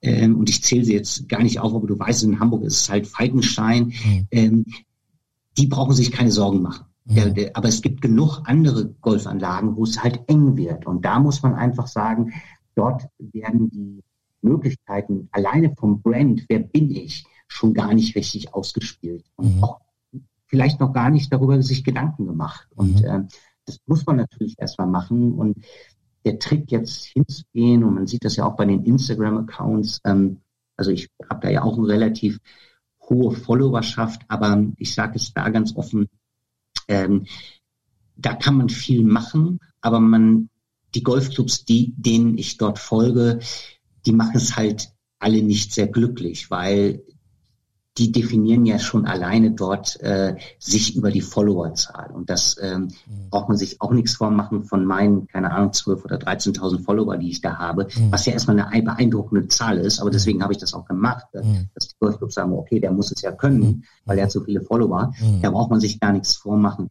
Die Qualität der Follower hört bei 5.000 oder 6.000 auf, weil ich glaube ganz einfach, dass es nicht viel mehr gibt in der deutschen Golfszene. Also das heißt, wenn ich jetzt einen reinen Account nehme, wie zum Beispiel deinen, mhm. du bist jetzt irgendwie bei 1000 mhm. äh, roundabout, ähm, das ist doch gut. Und mhm. das, die Followerzahl ist ja gar nicht interessant. Interessant ist doch, dass es möglichst alles Golferinnen und Golfer sind, die aus, aus Deutschland kommen, sage ich jetzt mal. Mhm. Ja? Na klar. So, weil dann, du machst deutschen Podcast, also mhm. ist das dein Zielpublikum. Mhm. Und ich glaube, das ist etwas, wo ich dann so ein paar Accounts sehe, die dann irgendwie auf 1400, 1500 sind und dann scrollt man da mal kurz durch und dann mhm, sieht, naja, gut, davon ja, kannst du halt einfach ja. 75 Prozent in die Tonne treten. Genau, ja. Ja, gebe ich dir absolut recht. Aber ja, glaube ich auch, es ist unwahrscheinlich viel Potenzial da drin ähm, für die Golfclubs ähm, in Deutschland. Manche, ja, hast du richtig formuliert, äh, sind sich vielleicht auch noch gar nicht dessen so richtig bewusst, ähm, was sie da nicht machen äh, und, und machen sollten natürlich. Aber ähm, tolles, spannendes Feld. Ähm, und ja, ich werde das natürlich auch, Image Golf, auch äh, in den Show Notes äh, auch nochmal verlinken, Fred. Fantastisch, super. Fred, ähm, ja, durch und durch, also ein mega Gespräch mit dir. Du bist, du, ja, du lebst Golf. Äh, meine Lieblingsgäste sind immer so gestrickt, aber bei dir ist es wirklich ganz, ganz toll ähm, auf auf allen Ebenen, auf allen Bereichen. Und ja, was ich ja bei dir auch wirklich so so schätze und so toll finde, du gehst wirklich tief dann auch rein in die Dinge. Äh, ja, bist offen ähm, für für Neuigkeiten, Neuerungen. Versuchst dann natürlich auch möglichst viel Information zu holen. So bin ich ja auch so ein bisschen gestrickt. Also also ja, ganz klasse. Also habe mich sehr, sehr gefreut, dass du ähm, ja zwei Stunden und äh, 15 gleich äh, dir geopfert hast. Ähm, und das wird wieder so eine Folge sein, die manche dann äh, bei der langen Autofahrt hören oder in Etappen. Aber äh, ja, das ist möglich. ja, genau. Deswegen, also Matthias auch äh, ja. natürlich äh, herzlichen Dank von meiner Seite und äh, ich kann es auch nur sagen, das ist äh, cool, was du da machst. Ich finde dein äh, Portfolio einfach super interessant äh, an Gästen, weil du tatsächlich alles abdeckst. Also insofern ähm, toi, toi, toi, äh, dass das äh, auch schon weiter erfolgreich läuft, das glaube ich aber schon. Aber andersrum, das ist auch das sehr sympathische bei dir, dass du einfach sagst, naja, ich mache es ja eigentlich auch aus Freude und ja, ich glaube, absolut lebst, lebst ja auch diese Sportart Golf. Absolut und ähm, aus Leidenschaft und ähm, ja, es macht mir einfach Spaß und und wenn dann andere noch dran teilhaben, ja, deswegen ja eben auch die verschiedensten Bereiche, die ich einfach interessant finde und so war von Anfang an mein Konzept und so wird es auch immer bleiben und ich habe noch äh, ganz ganz viele äh, Ideen äh, an Gästen und ähm, ja, ich finde es natürlich immer toll. Bei dir war das ja auch wirklich ganz schnell die Antwort, äh, ja, ich habe Lust damit zu machen und dann freue ich mich natürlich. Ja. Super. Ja, genau. Ich hoffe Klasse. ja wirklich, dass Matthias. wir ähm, uns äh, persönlich dann auch wirklich mal kennenlernen und das jetzt nicht nur so ein Spruch ist. Äh, und ähm, ja, ich werde dich besuchen oder du mal mich oder wie auch immer. Vielleicht hast du auch die Möglichkeit im Juni, wenn das Turnier bei uns stattfindet, bei die PO, vielleicht bist du dann auch mal vor Ort oder wie auch immer. Wir werden äh, auf jeden Fall uns persönlich mal treffen. Ne? Altes Ostwestfalen-Ehrenwort. Altes Ostwestfalen, genau. Ich wünsche dir ein schönes Wochenende noch. Ähm, Alles Gute. Liebe Grüße an die Gattin unbekannterweise. Ähm, ja, danke, dass äh, sie dich äh, zwei Stunden und 15 entbehren konnte. Ja, ein bisschen länger ist es sogar schon. Wir hatten ja noch ein kleines Vorgespräch. ähm, ja, und in dem Sinne, ich drück dir wirklich die Daumen bei allem und, und ja, bleib wie du bist und, und äh, du entwickelst dich, entwickelst dich ja immer weiter und und mach weiter so, Fred. Ähm, bis bald. Vielen Dank, Matthias. Alles Gute und Danke. vielen Dank an die Hörer, dass sie so zahlreich äh, hoffentlich eingeschaltet haben. Und die, die es bis hierhin geschafft haben, wow, ja, Respekt. Da für mich das auch noch braucht mal, man. Gibt's auch nochmal ein extra Lob an der Stelle. Definitiv. okay, Alles klar. In diesem Sinne. Tschüss, Fred. Tschüss, mein Lieber. Tschüssi. Alles Gute. Ciao.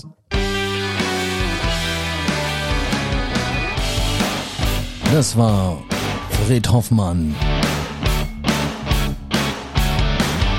Ja, falls euch die Folge Spaß gemacht hat, hinterlasst auch eine 5-Sterne-Bewertung. Schaltet auch wieder beim nächsten Mal ein. Hier bei Shank.com, eurem Golf-Podcast. Ciao, macht's gut.